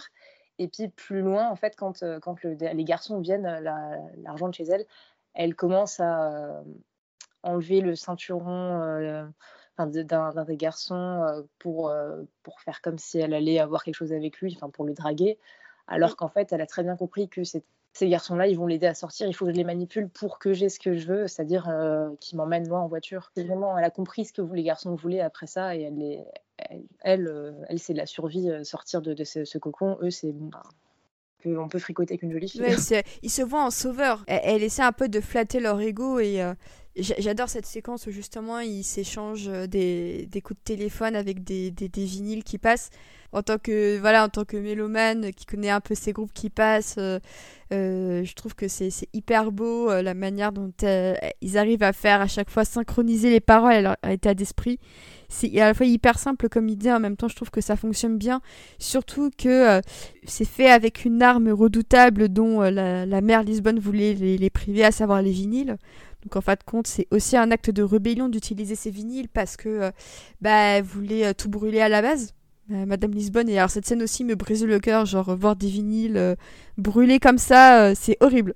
J'ai fait très très mal cette scène à chaque fois. Je crois que c'est la seule scène du film où on voit vraiment une des filles Lisbonne pleurer. Parce que c'est, c'est, c'est, cette fois, c'est plus tant une connexion au monde physique qu'une connexion au monde plus culturel, en fait, dont on la prive. c'est vraiment le. Pour moi, c'est un peu le, point de basculement. C'est elle est déjà assez malheureuse sans voir personne à l'extérieur, Lux, même si bah, elle finit par trouver des, échappatoires. Mais justement, cette connexion avec la musique qui est tout le temps présente dans son esprit, euh, parce qu'on devine que les chansons euh, qui passent pendant qu'il euh, y a ces moments avec Trip et tout ça, c'est aussi des chansons qu'elle a aimées et qu'elle projette justement sur Trip. Et là, en l'occurrence, si on la prive même de musique, on la prive aussi d'une partie de ses sentiments. Et je trouve que la relation entre la musique et, et ses sentiments et l'amour qu'elle porte euh, dans le film, je trouve que c'est extrêmement fort et que justement euh, la manière qu'elle a d'utiliser sa musique pour euh, communiquer à la fois avec les garçons en même temps leur communiquer ses, ses émotions, c'est hyper touchant. Euh, c'est une petite part d'elle-même aussi, la musique qu'elle écoute, c'est une manière de, s'affirmer, surtout à l'adolescence, et euh, lui retirer, les brûler carrément, c'est très violent. Bah, c'est ça, et puis en plus, euh, c'est de la musique qui est réprouvée par sa religion. C'est Kiss notamment que, que, sa mère veut brûler, qui a fini par jeter à la poubelle de manière plus, plus simple, mais malheureusement tout aussi efficace, même si certains ont réussi à en être sauvés. Et donc, ce qui nous amène progressivement vers euh, ce, dernier quart d'heure, hein, on peut dire, euh, où la tragédie frappe. Et c'est probablement une scène... Euh, on, était dans le drame jusqu'à présent.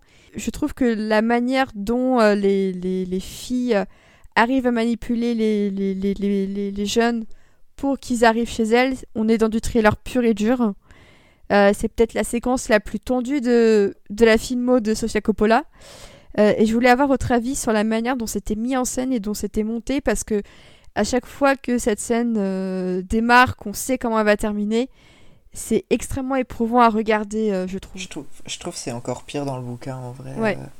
dans le bouquin, il décrit les agonies en fait. C'est très très très très clinique et je trouve ça je trouve ça encore pire parce qu'il y a eu une humanisation tout au long du récit, puis il nous rappelle la fin en fait. C'est genre, ah mais t'avais oublié, ça va finir comme ça. Et puis il y, en a une euh, qui euh, même parle, je crois, ou essaie de parler, euh, qui meurt plus tard à l'hôpital. Bah, je crois que c'est Thérèse justement. et il y a tout qui est très très décrit en fait. on a un espèce de rapport de, légiste quoi. Et c'est atroce d'avoir cette froideur après, après le reste. Mais on l'avait dès le début en fait. On ouvre là-dessus avec la description de. Enfin, avec la la tentative de suicide puis le suicide de euh, Cécilia et on finit là-dessus. Euh. dans le livre, je trouve ça euh, encore pire. Le film reste assez finalement pudique, oui, ça, distant. C'est vrai, c'est plus pudique que distant parce qu'il n'y a pas de distance en fait, mais c'est plus, comme tu disais, au final, elles, restent, elles vont rentrer dans, dans leur cachette se retrouver ensemble. quoi. Il n'y a, y a, pas ce côté hyper froid. J'ai l'impression, euh, Eugénie à chaque fois, il me confronte à la mort, il m'attrape par le col, il dit eh, Tu vas mourir, rappelle-toi, c'est physique, ton corps va pourrir et tout. Et je suis comme C'est affreux. Et en même temps, ça, ça donne une nouvelle respiration parce que c'est la catharsis en fait. C'est euh, le propre aussi de la tragédie grecque. On purge ses passions, on purge sa porte de la mort en s'y confrontant comme ça, genre direct, boum, tu vois ça. Quel bad, et en même temps, bah voilà, c'est là. Et on y survit, on survit à ça. Donc, bah écoute, la vie continue. Tant qu'on est vivant, on est vivant.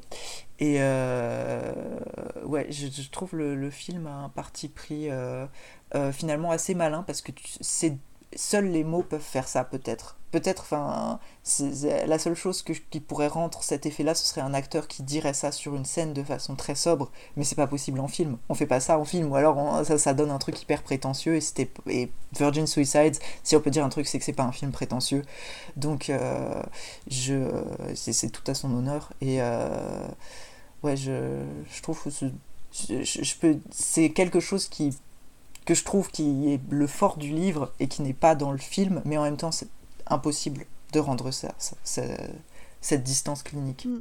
Euh, Alexandre, tu penses aussi que c'est un bon choix de la part de Sofia Coppola d'avoir un petit peu euh, euh, diminué euh, la, froideur clinique de Eugénides je trouve que c'est un mot choix, puis je, je pense pas que c'est non plus peut-être diminué, c'est juste que c'est montré autrement, c'est dans la suggestion aussi. Suggestion, quand on voit juste les pieds pendus avec les jupons de la robe, on est vraiment dans le. Enfin, ça, crée un haut le cœur. En plus, il y a un mouvement de caméra, on voit des jeunes qui dansent, qui imaginent qu'il va aller embrasser une des filles, et puis là, bah, c'est stoppé net, et c'est stoppé net très violemment, c'est presque. Enfin, c'est l'équivalent d'une claque dans la figure, mais pour aussi celui qui pensait qu'il pouvait euh, avoir flotté euh, la, la, jeune fille euh, dans la voiture, quoi. Et il y a aussi le, le, contraste entre les rêves qu'ils vont avoir juste avant, prendre l'air à, travers la, la, fenêtre de la voiture, et puis, euh, et puis voilà, c'est ce qui se passe dans la noirceur de, de l'appartement, dans l'obscurité. Et c'est aussi peut-être les deux poids, deux mesures, euh, quelles sont les ambitions euh, des garçons, ces garçons-là, et quelles sont les ambitions de ces jeunes filles-là, et, quel, monde, quel monde les sépare aussi. Et je trouve que oui, cette scène, elle est, très forte et, elle reste dans le. Je pense qu'on ne peut pas montrer peut-être plus que, ce, qui est, déjà là. Ça met fin à leur fantasme, c'est des petites suggestions qui mettent fin euh, très violemment. Il y avait quand même une, une bienséance qui, est euh, primordiale, je pense, dans ce, genre d'œuvre, parce que c'est l'effet inverse de Certain Reason Why.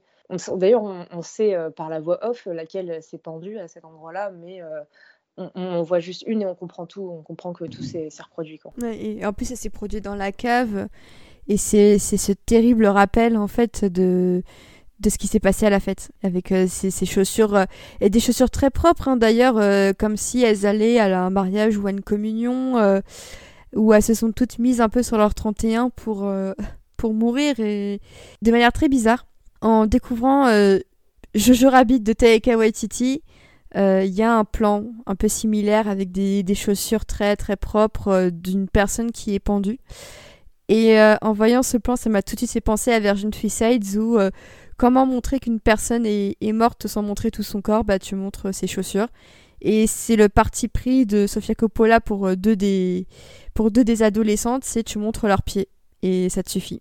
C'est une économie de moyens, je trouve, qui lui fait honneur parce que euh, c'est cette volonté aussi de pas sombrer dans le morbide et euh, de juste comprendre que en montrant juste une partie du corps, tu peux faire comprendre euh, l'immensité de, ce qui est en train de se produire. Et, et je trouve que c'est très efficace en matière de mise en scène parce que, en plus de ça, c'est très impersonnel, sauf pour Lux. C'est très impersonnel parce que quand tu vois les, la, fameuse sœur qui s'est pendue, tu peux te dire est-ce que c'était Thérèse? Est-ce que c'était Marie? Tu, tu sais même pas en fait parce que la mort devient à ce moment-là quelque chose d'assez impersonnel. Et sans euh, sans le, sera cette euh, cette vision de la main de Lux qui s'est euh, empoisonnée au dioxyde de carbone dans sa voiture avec une clope à la main en mode dernier voyage salut tout le monde leur mort reste quand même assez impersonnel quoi. Le, petit motif avec les, chaussures c'est aussi comment on peut dévoiler beaucoup de rien et euh, mmh. moi, ça me fait penser à, je, veux dire, c'est le, passement, mais euh, dans Twin Peaks, Audrey Horne a à peu, près les mêmes chaussures. Elle l'utilise pour aller à l'école en se faisant passer pour, euh, effectivement, on va dire, quelqu'un de très. Une, jeune fille, on va dire, rangée. elles sont restées, ces jeunes filles rangées, avec leurs petites chaussures plates de ville pour aller danser. Rien que ce plan, il, il le montre. Il veut dire ce qu'il veut dire. C'est le non-passage à l'âge adulte aussi, le non-passage à une forme de féminité qui, qui, euh, qui, qui ne leur correspondait pas. Mais elle reste, elle reste figée dans, euh, dans un âge euh, éternel. Mais c'est vrai que cette scène de fin dans sa pudeur est complètement à l'opposé de la scène. c'est pas drôle, mais il y a un côté tellement pathétique et ridicule dans la mort de, de Cecilia qui, qui qui finit empalé sur son, dans son jardin avec son père qui essaie de récupérer son cadavre et c'est pas possible. Et dans le livre, c'est encore pire, ils en font des caisses sur comment c'est compliqué et tout. Et t'as l'arrosage automatique qui démarre et là t'es comme, ah non, c'est pas possible. C'est incroyable ce moment. Ah. Et là, on a la corporalité euh, brute en fait dans la gueule. T'es comme, bah t'es un cadavre maintenant, voilà. C'est euh, atroce avec le père qui, qui est là, qui, qui, sait pas quoi faire. Enfin. En même temps, le père, il sait beaucoup pas quoi faire, euh, autant dans la vie que dans la mort. C'est vraiment pas un père exemplaire. Et ce que on nous épargne aussi par rapport à la mort de de Cecilia où on voyait notamment Madame Lisbonne s'effondrer, demander à ses filles de ne pas regarder le cadavre de leur sœur, ce qui est compréhensible, hein, j'ai envie de dire. Euh, c'est peut-être un des gestes les plus humains qu'elle a, a du, film Madame Lisbonne à ce moment-là. Et le fait est que là, on ne voit pas la réaction des parents euh, découvrir leur fille, qu'au contraire, on les voit juste euh, partir de chez eux parce qu'on comprend qu'ils partent de la maison. Et, et, je trouve honnêtement que Kathleen Turner et même James Woods, qui était à l'époque quelqu'un qui n'était pas ce qu'il est aujourd'hui humainement, à savoir une sombre merde. Ils arrivent vraiment à transmettre euh, le fait qu'ils vont avoir ce fardeau jusqu'à la fin de leur vie et, euh, et que pourtant, pour la première fois du film, à ce moment-là, on a la voix off de la maman, en une sorte de témoignage qui dit euh, Mais mes filles n'ont jamais manqué d'amour, je ne comprends pas. Et, et, je trouve que c'est vraiment une très bonne utilisation de la voix off un peu à multiples voix c'est que là, on a, c'est une fois qu'elles sont mortes qu'on a enfin son point de vue à elle, qui pourtant nous semble à nous incompatible avec ce qui vient de se passer en fin de compte. Quand on entend ça, qu'elles n'ont jamais manqué d'amour, elles n'ont jamais manqué d'amour de qui? De Dieu ou de la maman? C'est, toujours ça cette interrogation que j'ai. Ouais, ça sonne euh, complètement dissonant. elle pense que ce qu'elle fait, c'est de l'amour, en tout cas euh, préservé, cloîtré dans, des environnements euh, pour qu'elle puisse avoir une bonne réputation, bah, quelque chose de vivre la vie conventionnelle euh, telle qu'elle est censée être prévue pour elle, elle l'interprète comme de l'amour. Euh, c'est la pire des, trahisons, des blessures, euh, des, choses qu'on peut imposer à, des jeunes filles. Mais elle, elle, pense qu'effectivement, elle œuvre pour leur bien et c'est vraiment, c'est vraiment la tragédie aussi qui se passe. C'est que en faisant des choses qui sont complètement dépourvues de sens, qui sont très cruelles, elle pense qu'elle va aider, qu'elle va purger, qu'elle va sauver. Et son amour, enfin, elle ne comprend pas en tout cas, elle, elle a tout le temps l'impression d'avoir donné de l'amour. C'est ça qui, c'est ce qui est fou. Ah, c'est une vraie tragédie. Ah bah, il y en a des comme ça, des darons qui croient qu'elle te donne de l'amour et. Enfin bon. on en connaît. On en connaît. Je pense qu'effectivement, on en connaît et je pense aussi que c'est pour ça aussi que Virgin Suicide a, résonné avec beaucoup de personnes. C'est que ce qu'on montre des parents ici, c'est à la fois très monstrueux et en même temps, c'est terriblement ordinaire pour beaucoup et. Mm. Euh, et, c'est vrai que ce personnage est, vraiment euh, symptomatique de ce qu'on n'a pas envie d'être avec nos propres enfants si on a envie d'en avoir. C'est espérer un peu, ne, pas reproduire un peu les erreurs de nos parents. Et, je pense que ce, livre est quand même un bon guide de... Euh, voilà, ça sert pas à grand-chose d'enfermer vos enfants, si ce n'est les rendre malheureux. Et plus vous essayerez d'être strict comme ça avec eux, plus ils voudront s'en échapper. Et je vois vraiment le, livre comme un peu comme, euh, pas un avertissement, mais comme un, constat de ce qui se produit euh, lorsque les situations sont trop extrêmes. Et il y a juste un dernier point sur lequel je voulais revenir maintenant qu'on a à peu près vu en, détail les, gros points de l'histoire. C'était le casting des jeunes filles. Parce que quand on lit le bouquin, euh, je sais pas pour vous, mais j'ai pas forcément eu une image de quatre anges blonds en tête. Au contraire, les descriptions sont peut-être des, des sœurs Lisbonne sont peut-être un peu plus euh, un peu plus ordinaires par rapport au fait d'avoir des anges. Je trouve qu'il y, a les deux en fait. C'est-à-dire qu'on va les donner avec des détails un peu plus euh, un peu plus terrien, un peu plus euh, humain, un peu plus concret. Et puis il y a des moments où c'est un groupe de fées qui dansent dans les bois. Enfin, les deux alternent à mon souvenir. C'est ça. C'est les filles Lisbonne étaient toutes des personnes différentes au lieu de cinq copies avec les mêmes cheveux blonds et les mêmes joues rebondies. Donc ça, ça va un peu à l'encontre de ce qu'a fait Sofia Coppola avec son casting, mais euh, elle reste quand même assez, euh, bien castée. Euh, nous vîmes qu'elles étaient des êtres distincts, leur personnalité commençant à transformer leur visage et à détourner leur expression. Donc par exemple, Bonnie a le teint plombé et le nez effilé. Thérèse avait le visage plus lourd, euh, les cheveux de Marie Lisbonne étaient plus sombres et Lux en fait est, peut-être celle qui correspond le plus à l'image que se fait Sofia Coppola euh, justement. Euh, elle irradiait la santé et l'espièglerie et je trouve justement que c'est peut-être elle qui correspond le mieux à, comment elle a été cassée par Sofia Coppola Et c'est pour ça aussi qu'on sent à quel point il y a eu un soin par rapport au casting de Kirsten Dunst, qui, est vraiment extraordinaire en, en Lux. Et c'est vraiment une, actrice que j'aime énormément, même chez Sofia Coppola. Et, et je voulais savoir si vous, vous pensiez que les actrices étaient bien castées. Personnellement, enfin, je je pense que c'est toujours très difficile de, rendre compte euh, dans une adaptation de, certaines particularités. En tout cas, le film est relativement court et je pense qu'il permettait pas de, s'arrêter beaucoup sur ben, les, les, les sœurs, euh, chacune d'elles en tout cas, parce que on parle beaucoup de Cécilia et de Lux et pas du tout de Bonnie, euh, Thérèse et Marie. Et du coup, il y a une phrase percutante dans le, enfin une expression percutante dans le roman, c'est Trip qui dit que Lux est le pinacle resplendissant de ses sœurs c'est des filles qui se ressemblent, elles, renvoient la même chose, en tout cas, elles renvoient un truc euh, qui, est, euh, qui est pareil, c'est des petites fées aussi. Et elle, Lux, en tout cas, c'est le truc à son apogée, c'est le paroxysme de ça, c'est euh, le zénith de, ce que peuvent être les, filles lesbonnes et ce qu'elles représentent. Oh, pardon. Et ouais, je pense que pour le rendre au cinéma, c'était un bon choix parce que si on, avait pris des, des peut-être trop différentes, on n'aurait pas peut-être eu le même ressenti euh, dans la perception qu'ont les garçons de ces filles. Il y a des subtilités euh, dans les visages. Je trouve que euh, Bonnie et Mary, Bonnie, Mary et Cecilia ont le même genre de visage très rond, alors que Thérèse a effectivement quelque chose d'un peu plus anguleux qui colle bien avec l'idée qu'on se fait du personnage. Je trouve, enfin, ils disent alourdi et c'est celle qui est l'intellectuelle, tout ça. Enfin, ça collait bien. Je crois qu'il y avait Marie, c'était celle qui était un peu pas superficielle, mais un peu attachée à quelque chose de féminin. Bonnie était pieuse. Euh, y a, c'est vraiment genre un peu les Spice Girls. Il y en a une, elle est comme ça, une elle est comme ça. Euh, alors attends, mais du coup, ce serait euh, Lux et euh, Ginger Spice. Alors qui est Poche? C'est ça la question qu'on se pose. Alors Poche, ce serait soit Bonnie, soit Thérèse. Ouais, je pense que c'est plus Thérèse en vrai, Poche. ouais, c'est...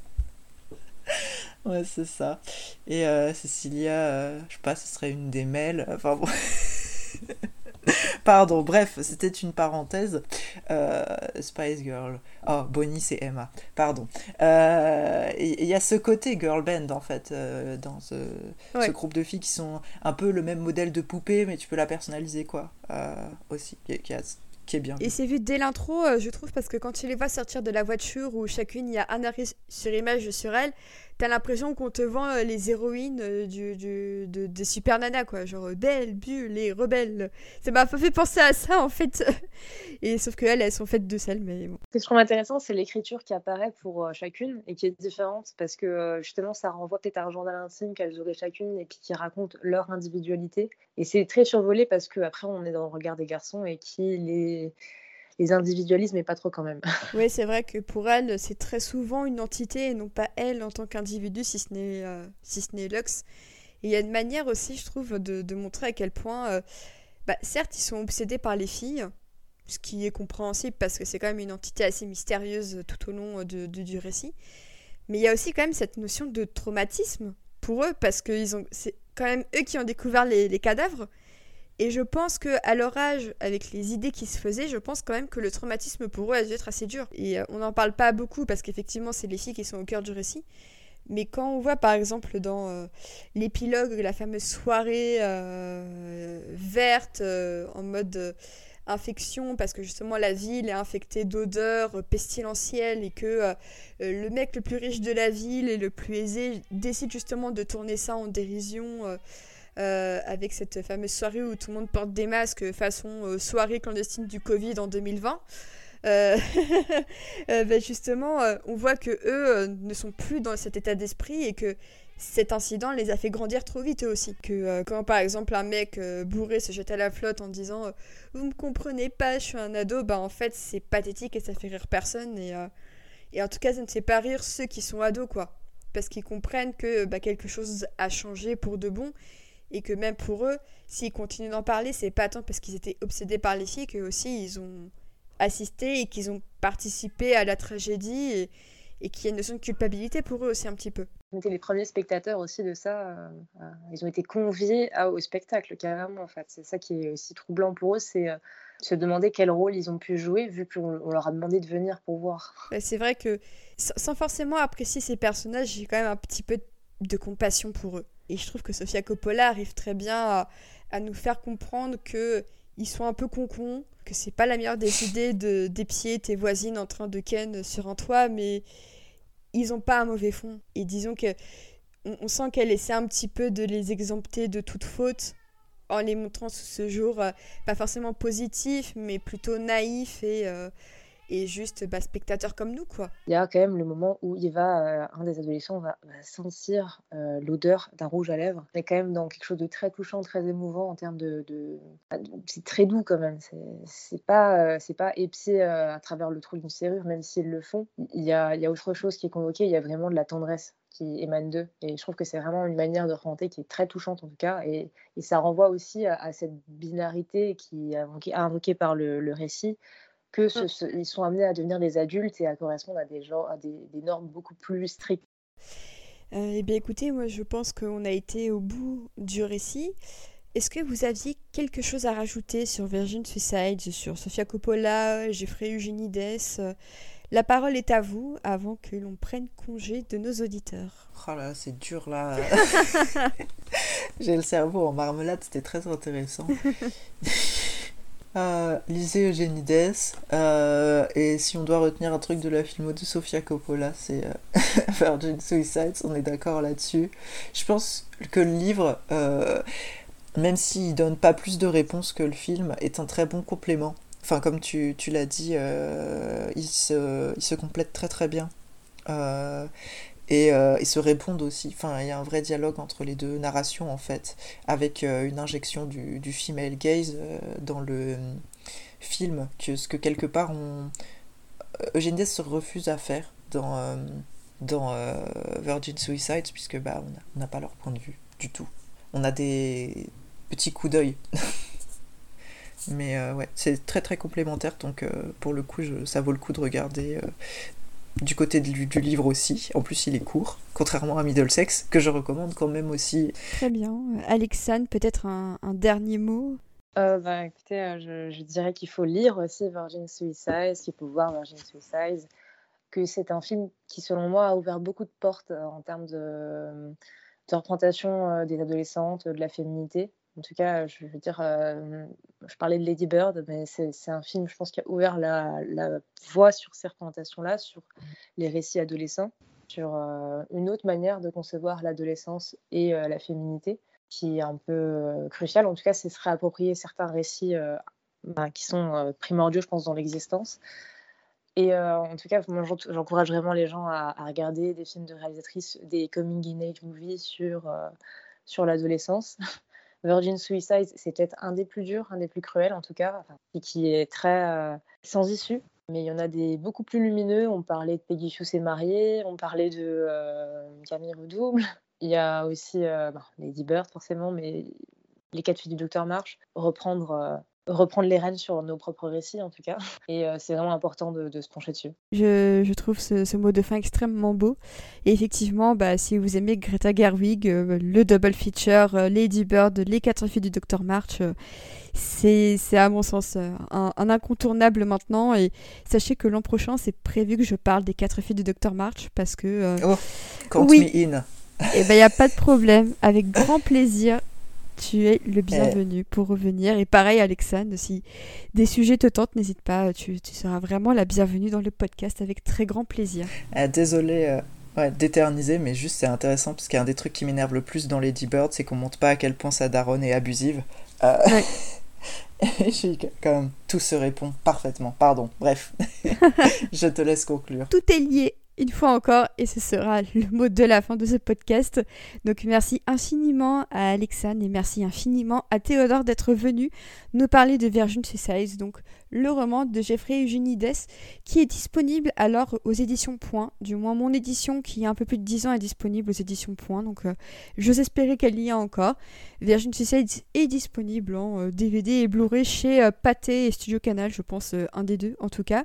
En tout cas, j'espère que cet épisode vous aura plu. Moi, j'ai vraiment beaucoup aimé parler de ce film qui est très important pour moi, de ce roman qui est également très important pour moi et qui est, je pense, également important pour beaucoup de personnes. Et je pense que c'est bien aussi parfois de, parler un peu des œuvres évidentes parce que ce sont elles qui ont parfois les, les propos et les idées les plus universelles, et c'est quand même bien parfois de se réunir autour de ça. Donc j'espère que cet épisode vous aura plu. Si c'est le cas, n'hésitez pas à vous abonner aux réseaux sociaux du podcast, euh, Twitter, Instagram et bientôt Facebook de retour, oui, je vous le promets. On est également présent sur Spotify, sur SoundCloud, PodCloud, bref, je vous fais plus le dessin, vous savez où nous trouver. D'ici là et d'ici nos prochaines aventures euh, podcastesques, euh, je sais pas trop comment dire, mais passons. Bref, d'ici là, portez-vous bien. Euh, très bonne continuation à vous deux, Alexandre et, et, Théodore. Je vous retrouve, je l'espère, très bientôt. Chez vous, prenez soin de vous et restez toujours très prudents. À très bientôt. Ciao